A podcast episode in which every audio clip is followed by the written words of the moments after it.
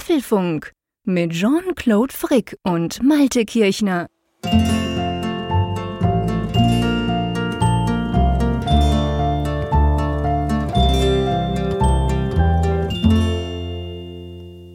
Folge 363 des Apfelfunk-Podcasts, aufgenommen am Mittwoch, 18. Januar 2023. Ja, es war ein Dienstag im Januar. Man arbeitet so vor sich hin und liest gerade die neuesten Gerüchte über die AR-Brille, die ja ange angeblich aufgeschoben wurde und über andere Apple-Produkte.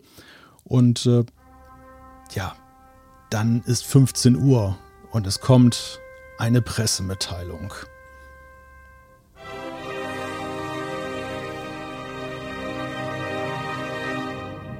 Der Inhalt, es gibt einen neuen Mac Mini, doch damit nicht genug. Es ist nicht nur der neue M2 eingebaut, sondern erstmals noch etwas Besseres, der M2 Pro. Ja, und darüber sprechen wir heute, aber die wichtigste Frage ist im Moment erstmal, Warum steht hier eigentlich ein Orchester im Studio? Weißt du da mehr, Jean-Claude? Tja, du, wir haben jetzt hier stundenlang aufgebaut und vor allem die ganzen Proben. Ich bitte dich, ich bin froh, hat es jetzt einigermaßen hingehauen. Hallo Malte. Hallo, grüß dich. Ich hoffe, das war jetzt nicht so theatralisch, aber es ist wirklich eine besondere Folge, muss man sagen. Es ist eine besondere Folge. Wir haben es im Vorgespräch vorhin kurz ein bisschen angeschnitten und gedacht, hey, das müssen wir im Podcast natürlich sofort thematisieren. Es gab das gab es ja noch nie im Januar. Ich meine, wir gehen die Themen dann nachher durch. Keine Panik, das kommt alles im Detail, wie ihr euch das von uns gewohnt seid. Aber der Januar, ja, sorry, normalerweise, pff, das ist einfach so, ja, Gerüchte, Geschichten und so. Aber solche Sachen, plötzlich so viele News, ich meine, es ging ja dann am Mittwoch noch weiter, wir werden es ja gleich erfahren, hat ja auch mit Ton zu, zu tun, das ist schon verrückt. Also ich war, ich war auch, ich war bass erstaunt. Ja, also man, man, hat ja normalerweise mittlerweile nach all den Jahren so ein gewisses Gefühl dafür, wie Apple mhm. funktioniert und was man ist. Apple liebt ja eigentlich auch so diese Rituale, diese, diese Tradition, dieses Wiederkehrende. Und ja. das ist wirklich einer der ganz seltenen Momente in all den Jahren jetzt, dass ich sagen kann, ich habe letzte Woche noch in keiner Weise vorahnen können, worüber wir in dieser Folge des Apfelfunks sprechen. Das, es zeichnete sich zwar ab, da wird es irgendwas geben, da am Dienstag ist irgendeine Verlautbarung und je näher die kam, desto klarer wurde ja auch, das hat irgendwas mit MacBooks zu tun. Aber selbst das fand ich oder war für mich noch kleiner als das über, über das, was wir heute sprechen. Also es ist schon wirklich ja. eine Überraschung gewesen, was Apple da gemacht hat. Ja, ist eine totale Überraschung gewesen. Vor allem, weil man ja auch gerade in Bezug auf die, auf die MacBooks hat man, ja, hat man ja jetzt dann am Schluss, hieß es doch eigentlich immer Anfang Jahr, ja, das dauert noch viel länger und du warst ja schon ganz nervös, weil du wolltest ja unbedingt irgendwann mal einen neuen Mac kaufen und dann, ja, nee, das wird wahrscheinlich nichts, das wird Frühling, vielleicht sogar Sommer, wer weiß und so. Und ich, ich dachte auch, als dann diese Gerüchte so ein bisschen näher kamen am Wochenende, dass da wohl was sei am Dienstag, dachte ich so, ja, aber ja, aber nein, das, nein, das werden jetzt nicht die neuen MacBook Pros sein mit diesen neuen coolen Chips und so. Ja, da hat uns Apple tatsächlich mal wieder überrascht. Ist ja eigentlich schön, dass so alte Hasen wie wir auch noch überrascht werden, oder? Ja, absolut. Und ich glaube, alle sind ja darüber erfreut, dass, dass es mal wieder, wieder so eine richtige Überraschung gab. Also, dass das so alleine dieses Auftauchen und das Volumen, und wir sprechen ja auch noch über die Sachen, die dann heute noch kamen, äh, mhm. das sind ja also Sachen, die ja teilweise keiner auf dem Zettel hatte, beziehungsweise irgendwann irgendwo mal auf dem Zettel hatte, aber definitiv nicht jetzt im Januar. Ja. Und auch die klassischen Leaker sind ja auch so ein bisschen hinter die Fichte geführt worden. Auch, auch wenn, mehr. Auch wenn natürlich so ein John Prosser um die Ecke kommt und sagt, ja, er hat jetzt natürlich den Countdown bis zur Pressemitteilung gemacht. Also die haben sich erst wieder so ein bisschen gefangen, als es sehr kurzfristig wurde. Als, ja. so, als das sehr nahte, das Event selber, da konkretisierte sich das. Aber so ein, zwei, drei Wochen vorher, da saß nee. er in der Gerüchteküche noch sehr, sehr leer aus. Ich meine, wir haben drüber gesprochen. Es gab ja auch einige, die haben gesagt, hey, ihr habt doch irgendwie gesagt, 23 wird ein langweiliges Apple-Jahr. Und was ist das denn jetzt? Ja, ja, ja, genau, stimmt. Wir haben ja über diesen Mark Gurman-Bericht drüber gesprochen gehabt, wo es sagt, ja, eigentlich abgesehen von der Brille passiert da nicht viel, ist langweilig und so. Ja, und dann fängt das Jahr gleich mit so einem Kracher an. Das war schon, das ist schon spannend. Aber das gefällt uns ja. Und vor allem, ich meine, ich finde es ja cool, dass der Tim Apple inzwischen halt wirklich weiß, wie er solche Geschichten machen muss. Nicht am Donnerstag, Freitag sowieso nicht, auch Montag ist nicht toll, aber so Dienstag und dann noch so ein kleines Häppchen am Mittwochnachmittag, das passt halt schon perfekt für uns. Das haben wir gut mit Ihnen organisiert, oder? Ja, passt genau. Und die Produkte passen auch noch zu dem, was wir gerne haben möchten. Also das kann, genau. kann ja gar Stimmt, nicht besser sein. Auch noch dazu. Sie haben auf uns gehört. Kann, genau, weil das kann man ja als kleinen Teaser jetzt schon sagen. Wir lüften ja das größte Geheimnis überhaupt seit eineinhalb Jahren. Oh heute ja. im Apfelfunk, oder? Oh ja, oh ja, genau. du weißt, wovon ich spreche. ja, genau, ich, wir müssen ich ahne es. Ich ahne es, worauf es hinaus, hinausläuft. Ja, ja. Genau, es wurde ja auch schon auf den sozialen Medien, man kann ja inzwischen sagen, nicht nur Twitter, sondern auch auf Mastodon wurde ja das schon groß diskutiert, was denn du jetzt machst, du, der jetzt eineinhalb Jahre rumgejammert hat, weil sein Computer, sein Lieblingsmarkt nicht kommt. Von dem her gesehen bin ich sehr gespannt, müssen wir unbedingt anschauen, was du jetzt gemacht hast. Und ähm, bevor wir das tun, sprechen wir über unseren Sponsor. Ja, ein Wiedersehen mit Ferchau. Wir freuen uns. Ferchau, die heben eure Karriere auf das nächste Level. Und zwar mit der Frage, bist du oder seid ihr bereit für das nächste Karrierelevel? Dann sucht euch nämlich Ferchau. Ganz genau, weil damit ähm, könnt ihr technologisch die Zukunft gestalten mit ihnen zusammen, Innovationen von morgen entwickeln und bei Ferchau gibt es ganz vielseitige Aufgaben und langfristige Entwicklungsperspektiven in allen Branchen und Technologien, weil sie bringen die smartesten und innovativsten Köpfe mit Unternehmen aus den verschiedensten Branchen zusammen. Das gilt für jedes Erfahrungslevel und Berufsfeld an jedem Einsatzort, egal ob Student, Berufseinsteiger oder Experte. Und gemeinsam wollen sie halt die Technologie auf die nächste Stufe bringen und People zusammen connecten. Und wenn euch das interessiert, dann schaut unbedingt mal vorbei bei ferchau.com patreon.com slash go slash karriere. Selbstverständlich verlinken wir das alles unten in den Show Notes. Ja, und bedanken uns natürlich ganz, ganz herzlich bei Ferchau, dass sie diese Folge unterstützen. Genau. Weißt du, wo wir noch nicht drüber gesprochen haben? Oh, das Wichtigste, oder? Du weißt es, genau. Das fängt fängt auch mit W an. Fängt, fängt auch, auch, mit W an, genau. ja, genau. Wetter, Wetter. Wetter, ganz genau. Geht konkret ums Wetter, beziehungsweise, also bei uns ist Schnee, seit zwei, drei Tagen. Also wirklich alles weiß, wunderschön. Ich sehe gar nicht mehr zum Dachfenster raus. Ich finde das eigentlich ganz lustig, solange ich nicht raus muss. Wobei ich sagen muss, ich fahre noch gern bei Schneeauto, weil dann sieht, dann, dann sieht man die Idioten quasi sofort, weil das sind dann die, die irgendwo draußen im Graben liegen. Finde ich immer ganz lustig. Aber ähm, wie ist es bei euch? Ihr habt wahrscheinlich keinen Schnee, oder? Wir hatten tatsächlich ein paar Schneeschauer Anfang der Woche, aber es ist nichts liegen geblieben, obwohl es nachts friert. Also wir haben Temperaturen Schon, so. Okay. Ja, jetzt nächste Nacht sind minus drei vorhergesagt. Letzte Nacht waren es, glaube ich, minus vier. Uh. Es, es, ist schon ziemlich kalt, tagsüber allerdings mhm. dann über dem Gefrierpunkt und, äh, und heute viel Sonne. Das war schön. Also das, das ist ja das Schöne, wenn die Kälte kommt, dann wird es ja häufig auch dann ja. sonnig hier während es jetzt ja die letzten Wochen ziemlich grau und viel Regen hatte. Also ja. da, da, ist man jetzt natürlich schon ganz erfreut, auch mal trotz Kälte, trotz hoher Heizkosten, dass, dass es dann mal die Sonne scheint. Wobei wir konnten uns bis jetzt nicht so beklagen, oder? Absolut nicht. Heizkosten, es war ja super warm eigentlich. Ja, ja, ja, dieser Winter, der ist, äh, umschmeichelt uns, kann man sagen. Ja, genau, genau. Bei uns ist noch grau, aber es soll wohl dann auch irgendwann mal die Sonne ein bisschen rauskommen. Sie haben auch gesagt, die, letzten, die nächsten paar Tage soll es unter, also minus auch am Tag bleiben, sprich kalt bleiben, dann bleibt auch der Schnee liegen. Aber was mir auffällt, und das finde ich äh, äh, ich bin ja nicht so, du weißt, ich bin ja nicht so der Wintertyp. Eben, ich finde das lustig, von innen draußen Schnee zu sehen, aber eigentlich interessiert es mich nicht. Aber was ich schon cool finde, man merkt jetzt so Mitte Januar, dass es heller wird. Ich finde mhm. noch nicht am Morgen. Ja. Ich weiß nicht, wie es bei dir ist. Bei uns ja, ist am Morgen doch. so um sieben, wenn die Kinder aus der äh, hier, hier los zur Schule gehen, ist es immer noch zappenduster. Aber am Abend, das ist mega cool. Bis halb sechs ist jetzt schon hell. Mhm. Ja, es geht mit großen Schritten und selbst Gell? morgens kommt es jetzt noch an. So bei mir ist die übliche Zeit, wo ich das Haus verlasse, so Viertel vor acht, wenn es dann mhm. zur Schule geht. Also ja. nicht für mich, ich bin ja schon in der Schule gewesen. Aber man lernt ja nie aus im Leben. Auf jeden mhm. Fall da ist es dann in den letzten Wochen halt so gewesen, stockfinster. Und es hat dann manchmal bis zu einer halben Stunde gedauert, bis dann tatsächlich ja. die Sonne mal aufging. Und jetzt ist es wirklich so, heute Morgen war es schon arg dämmerig. Also es, cool. es wird jetzt, kommt ja. jetzt auch die helle Zeit. Ja, und das ist natürlich ein Segen. Also ich meine, der, in dem Punkt sind wir uns ja einig. Ähm, ja. So diese zwei Monate, Anfang Dezember bis Ende Januar. Brutal das ist brutal, genau. Ja, das ist wirklich so von Mitte November ebenso bis Mitte Jan Ende Januar. Das ist schon, wow, diese Dunkelheit, ich hasse es.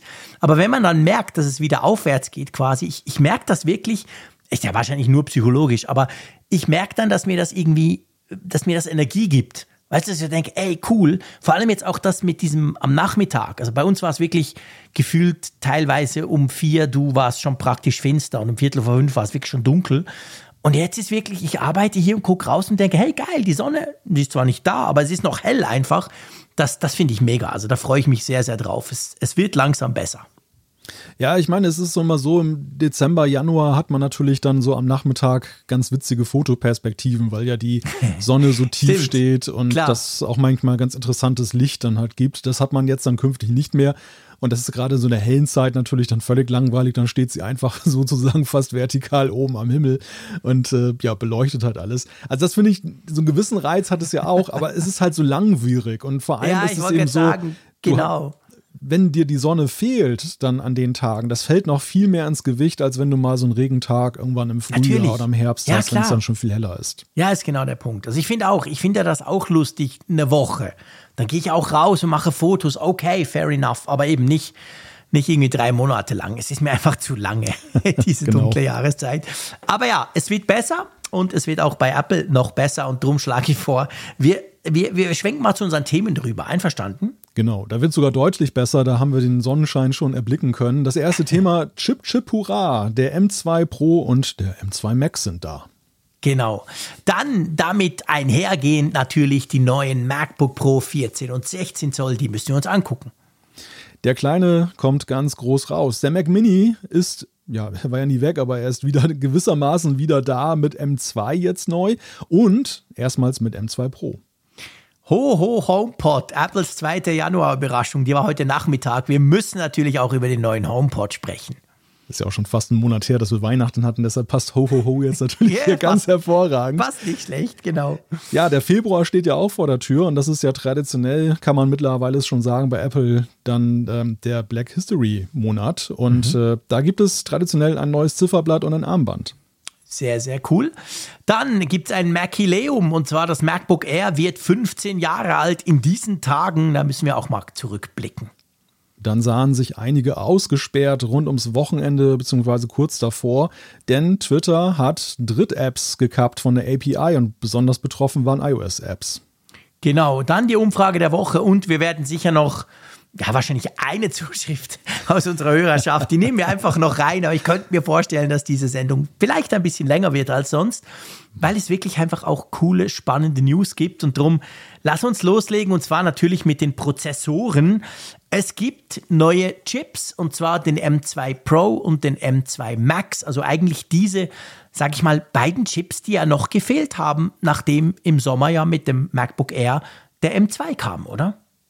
Die uns da gefehlt haben, die ja dann erst für den Herbst dann avisiert waren und mhm. dann ja, dann begann ja der Verschiebebahnhof. Erst hieß es, dass die, die genau. kommen im, lustigerweise, eine der ersten Vorhersagen war richtig. Man hat damals gesagt, die kommen im Januar. Und ja alle haben gesagt, ah, Januar, Apple macht noch im Januar kein. Event und Max im Januar, das hat es noch nie gegeben und so. Und dann war das ja auch schnell so, dass es dann hieß, na, die kommen irgendwie im Frühjahr, März, April. Und mhm. ja, die letzte Botschaft war ja, die letzte Durchsage, nein, das schafft Apple nicht, die sind noch nicht so weit und TSMC hat jetzt erst mit der 3-Nanometer-Bauweise begonnen. Mhm. Also WWDC im Juni, da werden die angekündigt und dann kommen sie wahrscheinlich ja später, weil dann erstmal Sommerpause ist. Ja, und jetzt sind sie plötzlich da. Aber so falsch, genau, aber so falsch war ja diese, diese Angst oder diese Bedenken, weil man gesagt hat, ja, aber also der M2 Pro und Max, die müssen ja in 3 Nanometer Verfahren kommen und das eben jetzt erst gerade losgeht und so. So falsch war die Idee ja nicht. Es war einfach die falsche Schlussfolgerung, weil es ist so, der M2 Pro, der M2 Max, diese neuen Chips, die sind ja noch im 5-Nanometer-Verfahren. Also genau. die sind noch nicht in diesem, was ja. wir oder was viele dachten, in diesem ganz neuen, noch stromsparenderen 3-Nanometer-Verfahren. Das kommt dann wahrscheinlich tatsächlich erst für den M3, oder? Ja, es war eine völlig falsche Annahme, dass man ja. davon ausgegangen ist, dass dieses M2-Line-Up halt geteilt ist. Das war ja so eine mhm. Botschaft, die wir ja auch so im Frühherbst letzten Jahres gehört haben, dass ja gesagt wurde, dass die so weit auseinander liegen, der M2 und der M2 Pro und M2 Max, das liege halt daran, dass der M2 halt in 5 Nanometer Bauweise verblieben ist und die anderen halt schon 3 Nanometer sind. Das kam einem jetzt nicht so komisch vor, weil es ist ja so parallel dazu, beim iPhone gibt es jetzt ja auch bei den Prozessoren diese Schere, die aufgeht, mhm. dass man bei den Standardmodellen den Vorjahreschip nimmt und jetzt den neuesten nur noch bei den Pro-Geräten. Also es, es erschien mir jetzt auch nicht völlig unplausibel, dass Apple diesen Nee. Weg auch bei den Macs beschreitet und die, sag ich mal, fortgeschritteneren, die sind ja ohnehin schon leistungsfähiger, aber auch halt in Sachen Bauweise fortgeschritten, halt vorbehält für die Premium-Modelle. Ja. Aber ja, das, das hat man augenscheinlich völlig verpeilt bei denen, die da irgendwelche Quellen haben. Denn die neueste Botschaft ist ja die, dass man jetzt nicht sagt, ja, es kommt jetzt nächstes Jahr, sondern wir reden ja mittlerweile von 2024, wo dann eben diese 3 Nanometer Ja. Bauweise angeblich erst kommt. Ja, ganz genau. Ja, und es gab ja, ich meine, jetzt im Rückblick, natürlich, im Rückblick ist man immer schlauer, aber es gab ja diverse so, es gab ja nicht wenige, die gesagt haben, hey, das, das, das geht gar nicht. So ein Chip, ah, dieser M2 Pro, der, oder auch der Max, der, der wird gar nicht in, das, das, das wird Apple gar nicht können, das in 5 Nanometern irgendwie zu bauen. Und darum hat man sich irgendwie so ein bisschen auf diesen Prozess versteift und dann halt genau hingeguckt, was da TSMC, der, der, der Chip quasi fertiger macht. Aber ja, jetzt zeigt sich ja, ich meine, das Ding, der M2 zum Beispiel, hat 5 Nanometer, aber trotzdem 40 Milliarden Transistoren, 20 Prozent mehr als, dem, als beim Vorgänger, beim M1 Pro.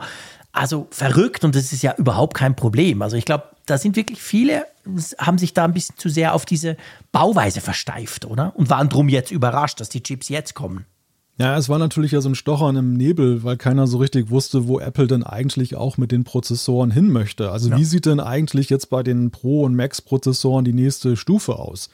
Wollen sie einen ähnlichen Sprung machen wie seinerzeit von Intel zur M1 Pro- und Max-Generation oder ist es jetzt dann eher so ein kleines Update? Aber wie klein kann es sein? Und naja, Ja. was viele auch nicht auf dem Zettel hatten, Stimmt. waren zum Beispiel so Sachen, dass sie eben einfach auch die Fläche des Prozessors nochmal vergrößern und dann passen halt mehr Mhm. Transistoren drauf. Also dass das nicht, dass die Prämisse nicht war, das muss die gleiche Fläche haben und dann muss das eingedampft werden, sondern dass sie sich einfach mehr Platz nehmen.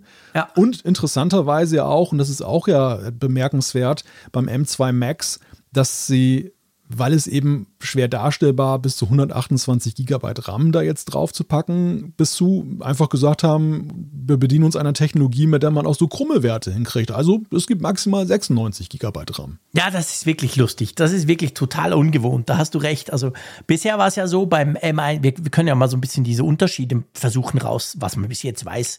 Ähm, genau wie du sagst, der M1 Max hatte ja bis jetzt 64 Gigabyte, war das Limit quasi. Und der M1 Ultra 128, weil der ja eigentlich einfach zwei M1 Max zusammengepackt sind. Und der neue M2 Max, der kann 96, genau, so eine komplett schräge Zahl. Der, der, ja, man ist sich eigentlich gewohnt beim Speicher, man verdoppelt, oder? Genau, da wären jetzt eigentlich 128 angesagt Genau. gewesen normalerweise. Wobei, Oder weißt du, was, was, was weniger, lustig ja. ist? Der, der, jetzt im Nachhinein, mir ist das damals gar nicht aufgefallen, aber der, M1, äh, sorry, der M2 im MacBook Air, der hat ja da schon so einen kleinen Hinweis gegeben. Ja. Den kannst du doch mit 24 Gigabyte haben. Genau, Und ja. das ist auch so eine schräge Zahl. Das ist ja eigentlich auch nicht 8, 16, 32, sondern drunter. Also da, da hätte man es schon so ein bisschen sich überlegen können, oder? Ja, ja, aber ich glaube, das Problem ist einfach, dass das Denken immer noch so sehr in dieser x86-Welt Ja, verhaftet total. ist. Ja. Dass man einfach, wie du gerade sagtest, es muss ja verdoppelt werden. Und so, das gleiche gilt ja auch für die Frage so, ähm, die in der X- x86-Welt hast du diese verschiedenen Sockel. So. Ja. Und wenn du jetzt plötzlich einen Prozessor größer machst, dann ist das eine große Sache, weil du führst einen neuen Sockel ein. Genau. Und da brauchst du Mainboards für. Das heißt, es- dieser ganze Prozess, bis du Ja. da hinkommst, dann einen größeren Chip auszuliefern, Gigantisch. Der ist gigantisch. Das ist meistens so eine jahrelange Geschichte. Du kannst Mhm. nicht einfach von einer Generation auf die nächste sagen, so, jetzt machen wir ihn mal so einen Zentimeter größer. Größer. Genau. Und Ja, Apple, und Apple kann das halt, weil sie sind Herren des Verfahrens. Sie sind diejenigen, die die Mainboards selber dann halt verändern. Sie, also sie können da sehr beliebig agieren und das zeigen sie jetzt auch. Und na, weißt du, das ist so jenseits der Leistungswerte und der Frage so ein Benchmarks, was bringt das denn jetzt eigentlich? Ja. Ist das für mich eigentlich das Bemerkenswerte an dieser ganzen Vorstellung, dass Apple uns einmal mehr zeigt, hört auf mit eurem alten Denken. Das war beim ersten Ja. Mal so, als man so gedacht hat, no, was will man schon mit dem ARM-Chip hinkriegen? Da war es ja schon so fantastisch, wie das letztendlich die Intel-Welt in Schatten gestellt hat. Einfach Ja. mit unkonventionellem Denken. Und jetzt ist so die nächste Stufe erreicht, dass man eben auch so, so ein Vordrehen nicht mehr gewissen Gesetzmäßigkeiten folgt, sondern einfach dem, was Apple für wichtig achtet. Ja, ja, ganz genau. Das, was sie wollen, das, was für, sie passt. Sie sind da eigentlich völlig frei. Sie haben sich, sie haben überhaupt keine Fesseln quasi von außen. Und ich glaube, das zeigt ja auch schön. Wir haben in den, in vielen Folgen, aber gerade auch in den letzten Folgen, haben ja darüber äh, philosophiert und spekuliert und gesagt, hey, Apple will ja nach Möglichkeit immer unabhängig. Du hast dich, du erinnerst dich, von Qualcomm haben wir, hatten wir letzte Woche die Diskussion, sie wollen von Qualcomm loskommen und, und, und. Und ich glaube, dieses Beispiel jetzt bei der Chip-Entwicklung, wo sie eben inzwischen wirklich komplett unabhängig sind, das zeigt genau das. Also, die eben, die müssen, die müssen jetzt nicht zwingend diesen gleichen Sockel quasi vom M1 Max oder M1 Pro behalten und das weiter drehen. Da hätten sie nämlich wahrscheinlich genau drei Nanometer dazu gebraucht. Nö, sie machen das Ding einfach größer und dann geht es auch mit der jetzigen Technologie. Ja, was, was kriegen wir denn jetzt mal? Ich meine, Benchmarks gibt es noch keine, müssen wir warten, ob wir die, die Dinger mal testen können. Aber ähm, wa, was merkt man? Man hat grundsätzlich mehr Cores oder man hat jetzt zwölf Cores, wenn man will. Genau, beim M2 Pro hast du bis zu 12 Cores, beim M2 Max ist es eigentlich der Standard und mhm. Äh, sehr drastisch sind die Unterschiede bei den GPUs. Da hast ja. du halt beim M2 Pro bis zu 19 wahlweise, da gibt es mhm. verschiedene Modelle und du hast beim M2 Max bis zu 38 GPU-Kerne. Ist aber auch wieder eine lustige Zahl. Bei ja. meinem M1 Max, den ich in meinem MacBook Pro habe, da waren es ja 32 maximal. Also auch witzig. Oder 19 zum Beispiel beim M1 Pro. Was waren es vorher? Waren es, glaube ich, 16, oder? Also mhm. da haben sie auch einfach so ein bisschen random aufgedreht quasi. Ja, und weißt du, und das ist für mich so auch der Punkt, wo ich dann auch denke, auch da müssen wir aufpassen, dass äh, beim nächsten Mal wir nicht wieder kalt erwischt werden, weil Apple vielleicht schon irgendwelche Dinge hier einleitet, die sich dann am nächsten Mal entfalten. Also ich denke ja. da vor allem an die Neural Engine, die mhm. ja jetzt in so einer verbesserten Form da ist. Das haben wir, glaube ich, beim M2 ja generell auch schon gesehen. Mhm. Die hat zwar weiterhin 16 Kerne, aber die mhm. soll bis zu 40 Prozent schneller sein.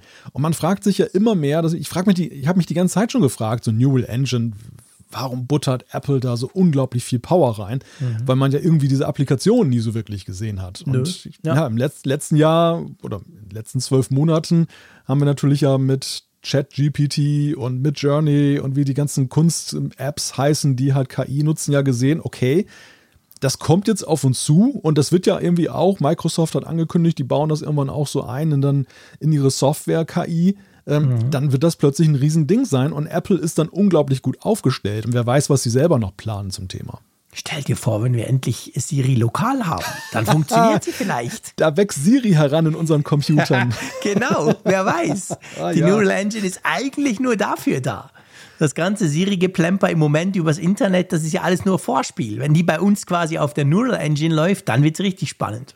Ja, who knows? Genau. Ja, das, ich, ich meine jetzt bei allem Flachs, aber das, das könnte tatsächlich ja, ja die Zukunft sein.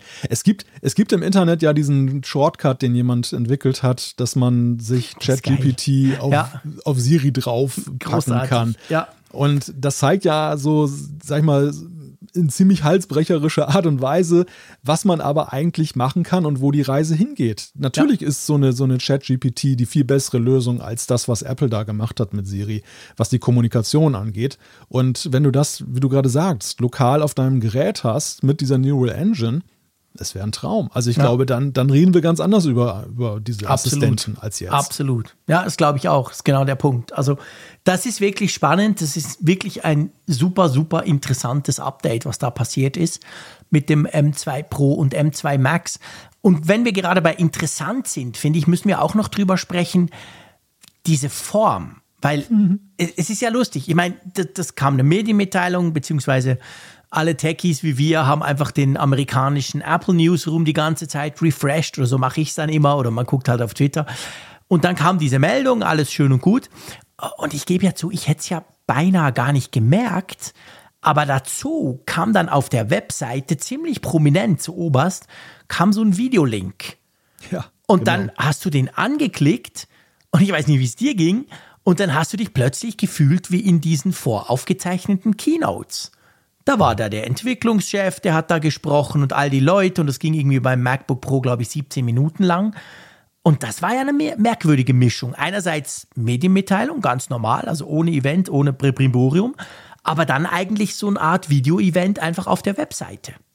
Ja, wir haben da in gewisser Weise einen roten Faden, weil wir kamen ja gerade vom Prozessor, der uns überrascht hat mit den unkonventionellen mhm. Wegen, die Apple da beschreitet. Und die Art und Weise, wie sie es vor, vorgestellt haben, war ja dem sehr ähnlich. Also ja. es war auch so eine Durchmischung von Dingen, die wir halt kennen von Apple, aber ganz anders arrangiert. Also angefangen mit dieser Mini-Keynote, die kein Tim Apple hatte, aber dann eben ja doch das ganze Setting mit Apple Park und den mhm. wilden Kamerafahrten aber ziemlich unscheinbar wirklich auch. Ne? Also ich möchte nicht Ja. wissen, wie, wie wenige das am Ende gesehen haben. Diese, Ja, das habe ich mich eben auch gefragt. Die meisten haben doch das verpasst. Ja, total, klar. Also ich, ich glaube, Gell schon, oder? ja, die Leute auf die Seite zu ziehen, das ist ja sowieso schon immer ein, eine Leistung jetzt in Scharen. Und das, das läuft über diesen Event-Faktor und die flankierende Berichterstattung natürlich ziemlich gut. Aber in dem Fall ist es ja so, dass es ja auch von den Medien jetzt ja keine riesige Beachtung bekommen hat, dass sie eben diesen Film da jetzt noch da online gestellt haben. Also wenn ich so sehe, mit welchem Aufwand die den hergestellt haben und was der möglicherweise im Vergleich zu einem klassischen Event von Apple geringe Abrufzahlen hat, ja, da habe ich mich schon gefragt, was sie sich dabei gedacht haben, das so zu Ja. machen. Und das geht ja auch weiter. Ich meine, der nächste Punkt, der sich ja fundamental unterscheidet, ist, normalerweise hätten wir ja ein Event gesehen und hätte man gesagt, so, dann und dann erscheinen diese Macs und eine Woche vorher ist Vorbestellstart. Und dann Ja. haben die Leute, ja, ich sag mal, in der Regel noch eine Woche oder ein paar Tage Zeit, sich zu überlegen, Investitionsentscheidung, Genau. welche treffe ich denn? Mache ich kenn das auch- dann am Freitag? Bestelle ich kenne da auch so jemanden, der da überlegt hat, jetzt in den letzten 24 Stunden, was kaufe ich denn? Weil du bist ja jetzt da ganz anders unter Druck gewesen. Das, das, So Vorbestellstart war sofort. Ja. Und du hast natürlich schon gesehen, wenn man da so ein bisschen refreshed hat, dass bei dem einen oder bei der einen oder anderen Konfiguration dann auch die Lieferzeit schon so, naja, nicht deutlich, aber leicht nach oben ging. Und, Ja, äh, schon, ja, genau. war- Man war in Zugzwang. Also wenn man zu den ersten gehören wollte, die eben diese neuen Macs in den Händen halten, musste man zumindest potenziell schon schnell entscheiden, was ja eben Mhm. anders ist als sonst bei Apple. Ganz genau. Es gab quasi keine Vorwarnung, sondern direkt und dann, was ist es, zehn Tage später, sind die Dinger dann quasi, wenn du eben schnell bestellst, bei dir. Das war auch anders, da hast du völlig recht. Sie haben übrigens die Website auch gar nicht runtergefahren, richtig. Nee, genau, auch gar nichts. Nicht dieses übliche, wow, der Store ist weg und überhaupt. Nee, gar nicht. Plötzlich waren die Dinger einfach drin. Ja, genau, das war auch anders. Wie wichtiger Punkt. Das machen sie ja normalerweise so ganz theatralisch, Stunden vorher, schon vor der eigentlichen Keynote oder eben vor dem Online-Event. Dieses Mal überhaupt nichts. Ich meine, man weiß ja inzwischen oder man hat ja in den Metadaten auf apple.com hat man ja so ein paar Sachen rausgefunden, wenn man diese Videos und diese Verlinkungen angeguckt hat. Und da war ja bei allem eigentlich Oktober drin. Also Oktober 22 stand ja da überall drin.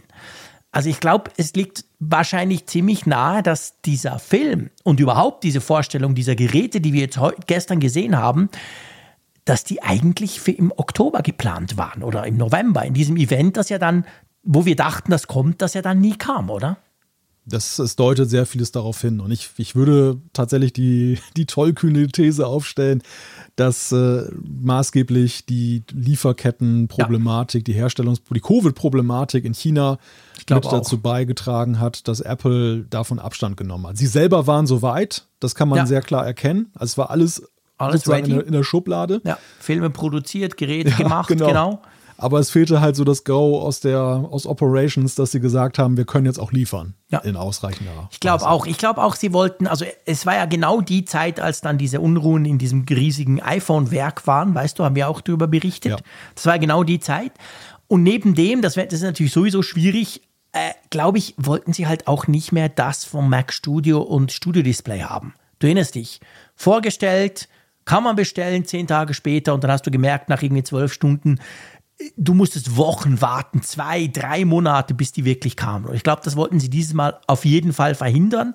Du hast zwar gesagt, die, die Lieferzeiten sind wieder ein bisschen hochgegangen, aber so hoch sind sie ja noch nicht. Wir reden hier von vielleicht zwei Wochen oder so. Ja, ja. Also ich, ich glaube, das war genau das. Die wollten nicht nochmal quasi was ankündigen, was du dann eigentlich gar nicht bekommen kannst, wo du dann bis weit in den Januar warten musst und dich dann ja tierisch nervst. Also ich glaube, das hat schon dazu geführt, dass sie das jetzt auf diese sehr unkonventionelle Art gemacht haben, dass sie quasi wie dieses Event ohne den Event-Teil, aber mit dem Event-Film, haben sie jetzt im Januar quasi als Pressemitteilung rausgehauen. Ja, aber trotzdem die Frage, ist das nicht ein totales Understatement, was sie da jetzt betrieben haben? Weil ich meine, wir haben, wir haben Produkte gesehen im letzten Jahr oder Events im letzten Jahr, da wurde ja auch die kritische Diskussion darüber geführt, war das jetzt eigentlich so spannend? Und wenn ich jetzt die Diskrepanz oder eher noch die Diskrepanz zu anderen Pressemitteilungsprodukten, nimm mal so diesen iPad-Herbst so, war ja auch viel Kritik, so dass gesagt wurde, ja, hm, so riesig spektakulär ist das jetzt ja nicht wohingegen ich diese ganzen Macs jetzt ja schon auch und dann in der Kombination mit dem HomePod ja so super spannend fand, einfach im Paket. Warum, warum so wenig oder warum auf diese Art und Weise? Ja, das habe ich mich auch gefragt. Also ich meine, ich finde natürlich grundsätzlich Macs sowieso immer spannender als iPads. Hallo nach St. Gallen. Aber ähm, also da, das ist halt so. Ich bin halt ein Mac-Guy. Aber ähm, ich, ich gebe dir recht. Also ich finde auch diese Geräte, die haben sehr viel für sich. Die, die, der M2 Pro und Max sind wirklich spannend. Der HomePod ist auch cool, kommt da zurück. Wir sprechen nachher drüber. Also das alles hätte durchaus auch ein, ein Event in der Form, wie sie es vielleicht bei anderen Sachen auch schon gemacht haben. Ich weiß es nicht. Ich meine, wir wissen auch nicht, was sie da damals noch vorhatten. Also weißt du, ob ob sie ein ganz normales Event, also Online-Event natürlich vorhatten und das dann eben nicht gemacht haben, aber jetzt den Event-Teil weggelassen haben. Oder ob sie damals schon irgendwie so eine komische Medienmitteilung, aber doch mit Filmgeschichte geplant haben, das wissen wir natürlich nicht. Im Moment wirkt es ja so ein bisschen so, der Event-Teil wurde weggelassen, aber der Film natürlich nicht, weil der war schon produziert und der ist ja auch cool. Vor allem hat er auch Infos drin, die du sonst nicht findest. Ja. Also bringen wir den noch. Aber ich bin ziemlich sicher, da klickt doch kaum einer drauf. Das hat doch keiner gemerkt, dass du da oben auf der Apple-Webseite diesen, diesen Stream quasi, beziehungsweise ja. dieses Video anklicken konntest. Also jetzt, jetzt natürlich schon nach dem Apfelfunk, da werden ja, okay, die ja, jetzt, jetzt, jetzt in die Höhe brechen gehen. die Server natürlich zusammen, klar. Aber vorher ja, war es schwierig. Ja, nein, das, das sehe ich absolut genauso. Also das für mich hat es so ein bisschen den, oder es gibt ja zwei Thesen, die momentan im Netz kursieren. Mhm. Die eine ist, dass Apple einfach knallhart ist, dass sie gesagt haben, das war eigentlich ein Event oder ein Thema für 22, 22 ja. ist vorbei, das fahren wir jetzt noch irgendwie ab, aber da machen wir jetzt keinen großen ja. Bahnhof drum, weil wir wollen uns jetzt auf die 23 Themen ja. konzentrieren. Auch die Event-Teams haben andere Sachen zu tun, als jetzt noch irgendwie so einen Nachzügler zu machen. Wir ziehen das so durch. Das äh, kann ja die eine These genau. sein. Genau. Die andere These, die ich natürlich lese, ist, und da schießen gleich die Gerüchte ins Kraut, dass 23 so spektakulär wird, dass man jetzt da den Fokus nicht so auf diese Produkte lenken wollte, sondern weil man das, wir, wir haben ja auch darüber gesprochen, das Jahr des Mixed Reality Headsets und dass, wenn das kommt und der ganze Bahnhof drumherum, dass das so, sag ich mal, so ein geschlossener Kosmos ist, dass man sich da jetzt nicht mit Max aus, aus dem, also schließt ja quasi an an die andere Theorie, dass man sich aus dem Vorjahr dann noch mhm. damit beschäftigen möchte. Mhm. Ich, ich weiß nicht so recht, was ich davon halten soll, von diesen Thesen. Ich ich, ich könnte mir auch vorstellen, dass Apple einfach mal experimentieren wollte mit einer alternativen Form und dass sich das jetzt hier so angeboten hat. Mhm. Sie hatten jetzt einfach so eine besondere Konstellation. Sie mussten nicht irgendwelchen Erwartungen eines März, Juni oder September-Events gerecht ja. werden. Das heißt, sie hatten freies Spiel. Sie konnten jetzt wirklich was machen, ohne gleich die Kritik zu bekommen, oh, langweilig Apple. Mhm. Und wir haben ja gesehen in der Corona-Lockdown-Zeit, als sie dieses neue Format auch gemacht haben mit den Spielfilmen, haben sie ja auch ja geguckt, ja, ja. was kann man da machen Stimmt. und haben das feinjustiert. Also ich könnte mir vorstellen, dass das so hier vielleicht auch die Pressemitteilung 2.0 ist, die wir jetzt erstmals erlebt haben. Vielleicht noch nicht als geschliffener Diamant, aber ebenso als, sag ich mal, als Rohform. Könnte ich mir auch vorstellen, ja. Könnte ich mir absolut auch vorstellen. Ich meine, man darf natürlich auch nicht vergessen, Apple hatte natürlich schon einen Druck, das Ding jetzt rauszubringen. Weil wenn es im Oktober nicht geklappt hat oder Anfang November, und jetzt zwei Monate später, jetzt muss es ja dann mal raus. Und, und ich finde, all diese Theorien, wo du gesagt hast, dass da im Netz gerade diskutiert wird, die haben ja alle etwas für sich. Auch die Theorie, dass man sagt, hey, Apple, wir haben auch schon darüber gesprochen, hat ja im Moment quasi, munkelt man, sämtliche ähm, Kräfte werden gebündelt auf, dieses, auf diese Brillengeschichte du kannst ja jetzt nicht mehr ewig warten. Diese Macs müssen ja mal raus, weil die sind ja fertig designt, die sind produziert, die sind, die liegen quasi rum. Die müssen jetzt irgendwann mal an die, auf die, an die Leute gebracht werden. Und ich könnte mir schon vorstellen, dass sie un, unter diesem Druck, aber auch unter dem Wissen, es ist ja jetzt doch ein bisschen später als gedacht, so eine neue Mischform gewählt haben. Ja, also ich finde auch, dass dieses Experimentiermäßige, das, das macht für mich absolut Sinn. Ja. Oder wir werden Ende des Jahres zum Beispiel als Medienvertreter über so ein Mixed Reality Headset dann an solchen Events teilnehmen und dann erleben wir die aus einer ganz anderen Perspektive, als das jetzt ja. ist. Ja, wer Who weiß. Knows? Ich meine jetzt mal ernsthaft, dass, dass diese, dieser Punkt ist ja auch mal wieder diskutiert worden mit der Frage der Präsenz vor Ort bei Apple und ja. äh, wie das denn zu ihrem, ihrem Anspruch passt, jetzt als äh, fortschrittliche Company, die mit Nachhaltigkeit und, und Emissionsarmut dann arbeitet. Ähm, das könnte auch für Apple ja eine sehr, eine, eine, sehr elegante Form sein. Auf der einen Seite ein Produkt, was ihnen vielleicht wichtig ist und was sie lancieren möchten, und auf der anderen Seite, sag ich mal, diesen Anspruch, der von außen immer lauter wird, so zu vereinen. Ja. Dass sie einfach dann, sag ich mal, dieses ganze MR-Thema ja auch der Medienwelt ja ganz anders nahelegen und ständig nahelegen und äh, da ja, sag ich mal, eine Win-Win-Situation gewissermaßen. Das wäre auf jeden Fall eines, ein, ein Use Case, den ich mir sofort für die Brille vorstellen könnte. Viele, bei vielen anderen habe ich ja noch Mühe, haben wir ja schon oft genug diskutiert, aber den könnte ich mir durchaus vorstellen. Ja, natürlich, klar. Ja, gut, also neue Chips, neue Form eines Mit-Zwischen-Events, sagen wir mal. Aber jetzt lasst uns mal zur Hardware kommen. Also Chips sind natürlich auch Hardware, aber lasst uns mal zu, zu etwas größeren Teilen kommen und zwar zu den MacBooks. Was genau ist denn da neu? Naja, wenig überraschend sind sie natürlich vom Aussehen her angelehnt an die erste Generation, die ja grundlegend. Angelehnt ist gut. Sie sehen genau gleich aus, mein Lieber. da ist nichts angelehnt, ja. da ist Copy-Paste. ja, ja, genau. Man hat einfach das Gleiche genommen, aber ja es ist ja auch logisch gewesen. Die erste Generation war ja nun eine große Umwälzung, was ja. die MacBook Pros anging und dass sie jetzt mit der zweiten Version nicht da eine neue Tastatur einbauen, falls es nicht Butterfly ist oder so. Und selbst da haben sie lange durchgehalten. Ja. Das war jetzt ja ganz klar, dass das nicht passieren wird. Absolut. Also wir sehen die Veränderung halt in erster Linie bei der Leistung, die von ja. den Prozessoren ausgeht, aber wir sehen sie natürlich auch so ein bisschen bei den Rahmenbedingungen, die, also sag ich mal, Konnektivität. Genau, ja, genau. Also man sieht zum Beispiel, ähm, es gibt HDMI 2.1 jetzt. Ihr erinnert euch, die MacBook Pro 14 und 16 haben ja einen HDMI-Port wieder zurückbekommen. Und da war ja HDMI 2.0 drin bei den Modellen von 2021 vom Herbst.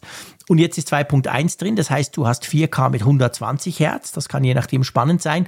Und du hast 8K mit 60 Hertz, wenn du das willst. Also das ist jetzt, sage ich mal, ein zeitgemäßer ähm, Anschluss. Ich habe damals schon gejammert, dass dieses HDMI halt ein bisschen veraltet ist. Und das haben sie jetzt quasi nachgerüstet. Ja, und beim Wi-Fi ist jetzt die aktuellste, schnellste Form Wi-Fi 6E drin, die natürlich, wenn du entsprechende Router und Umgebungen hast, deutlich schnellere Übertragungsdatenraten ähm, ermöglicht, oder? Genau, das, äh, ja, ich meine, Wi-Fi 6E ist halt ein Thema, was sie jetzt einfach durch die Produktpalette durchziehen. Ja. Da haben sie irgendwann genau. angefangen und da weiß man ja eigentlich, wenn Apple. Die iPad Pros haben es ja schon, gell? Ja, genau, genau. richtig. Da ja. ist es schon dabei und ja, ich meine, klar, das sind, das sind alles auch so Punkte, die ja auch immer, dass sie einen Nutzen für dich entfalten, voraussetzen, dass du eben auch zu Hause schon das Setup dafür hast. Genau. Dass du den entsprechenden Router hast, ja. dass du andere Bluetooth-Geräte hast, die dann schon diesen neuen Standard nutzen. Das wird sich über die Jahre halt mehr und mehr ergeben. Aber es, es hat nicht so eine, für die meisten hat es nicht so einen Ad-Hoc-Effekt, dass nee. du sofort den Nutzen rausziehst. Genau, ja, das ist so. Und dann kriegt man wegen den neuen Chips, weil die auch ein bisschen effizienter sind, kriegt man eine Stunde mehr Akkulaufzeit durchs Bank, also sowohl beim 14er wie beim 16er Modell. Das ist jetzt nicht, also ich meine, das, das 16er Modell hat ja eine unglaublich geile Akkulaufzeit und das 14er eigentlich auch. Aber ja, pff, nimmt man natürlich quasi so mit. Aber trotzdem muss man ja sagen, wir kriegen ja ganz viele super positive Dinge mit. Also dieser, du weißt, ich bin ein gigantischer Fan des Screens. Ich habe das Teil, obwohl es bei mir jetzt immer zusammengeklappt als Desktop-Ersatz zum Einsatz kommt. Aber wenn ich ihn mal öffne, dann ich liebe diesen Screen. Der ist einfach unglaublich cool mit diesen Mini-LEDs. Das haben sie ja alles übernommen. Also all diese guten Dinge, die, neu, die, die, die gute Tastatur, das, das sehr, wie ich finde, sehr ähm, sehr robuste Case, also das ganze Gehäuse und so, das ist ja alles auch noch dabei. Aber man muss schon ganz klar sagen, beim 14 Zoll wie auch beim 16 Zoll, wenn du jetzt schon den Vorgänger hast und nicht aus Versehen eine falsche Config, zu klein irgendwas, was dich wirklich stört, dann gibt es eigentlich keinen Grund, jetzt auf diese Version zu updaten, oder? Finden wir deinen 16er noch nicht bei eBay jetzt im Angebot? Nee, nein, den werden wir, der war so teuer, den werden wir noch einige Zeit nicht bei eBay. Gut, bei eBay würde ich ihn sowieso nicht ausschreiben. Aber nee, natürlich nicht. Stell dir vor, also das, ich, ich versuche zu organisieren. Ich hoffe, ich krieg's hin, irgend so ein, so ein, so ein dem, dementsprechenden, also auch so ein Maxed Out, eine 16 Zoll, dann halt mit 12 Core CPU und 38 Core GPU im, im Unterschied zu meinem 10 und 32 Core Ding. Das wäre schon spannend, mal zu gucken, was denn die Unterschiede sind in so Spezialanwendungen. Aber ich, pff, du weißt es ja selber, ich nutze den ja ich, ich, ich reize den ja noch nicht im Ansatz aus. Also von dem her gesehen kann der noch viele Jahre hier tun. Also das sage ich jetzt nicht, weil ich den nicht wechseln will, sondern ich denke ganz generell, hast du schon einen davon, lohnt sich eigentlich nicht. Hast du noch keinen, wurden sie natürlich durch dieses Update deutlich besser. Ja, das ist genau der Punkt. Und ich bin wirklich gespannt auf die ersten Testergebnisse Ja, und die Benchmarks, die da kommen. Apple hat ja wirklich sehr selektive Leistungsdaten nur herausgegeben jetzt im Vergleich. Und sie Mhm. Ja. haben natürlich vor allem auch den Vergleich gezogen zu den Intel Macs, was, was ja auch naheliegend ist, weil ich meine, viele, die jetzt dann für die sich für diese Generation interessieren, werden ja aus der Intel Mac Welt kommen. Absolut. Das ist, weil wie Ja. du sagst, die, sag mal, für uns ist es halt die Frage, wie ist denn der Leistungsgewinn jetzt gegenüber der Vorgängergeneration? Aber das ist ja nicht die Zielgruppe jetzt dieser Nein. Geräte. Und äh, aber trotzdem, mich interessiert es trotzdem halt wirklich dezidierter und auf die einzelnen Anwendungen heruntergebrochen, wo sind die Schwerpunkte? Denn ich glaube, es werden bestimmte Gruppen vor allem profitieren. Also zum Beispiel Video-Editing mit dieser neuen Media Engine, das wird sicherlich ein großer Punkt sein. Mhm. Oder generell halt auch äh, durch die, die Mehrzahl der Kerne, dass äh, diejenigen, die davon Gebrauch machen, die werden schon noch auch zur, im Gegensatz zur Vorgängergeneration Unterschiede spüren. Ja, das denke ich auch. Also das hoffe ich natürlich auch. Das wäre auch die Idee. Es ist sicher so, es ist nicht der Schritt, den die damaligen MacBook Pros ausgelöst haben im Vergleich zum M1, dem normalen, zum M1 Pro dann und zum, als der M1 Pro und Max dann kam. Oder von Intel eben, das, diese Charts zeigen sie ja immer noch. Das sind ja gigantische Zahlen, zum, zum Teil zweistellige Verbesserungsraten.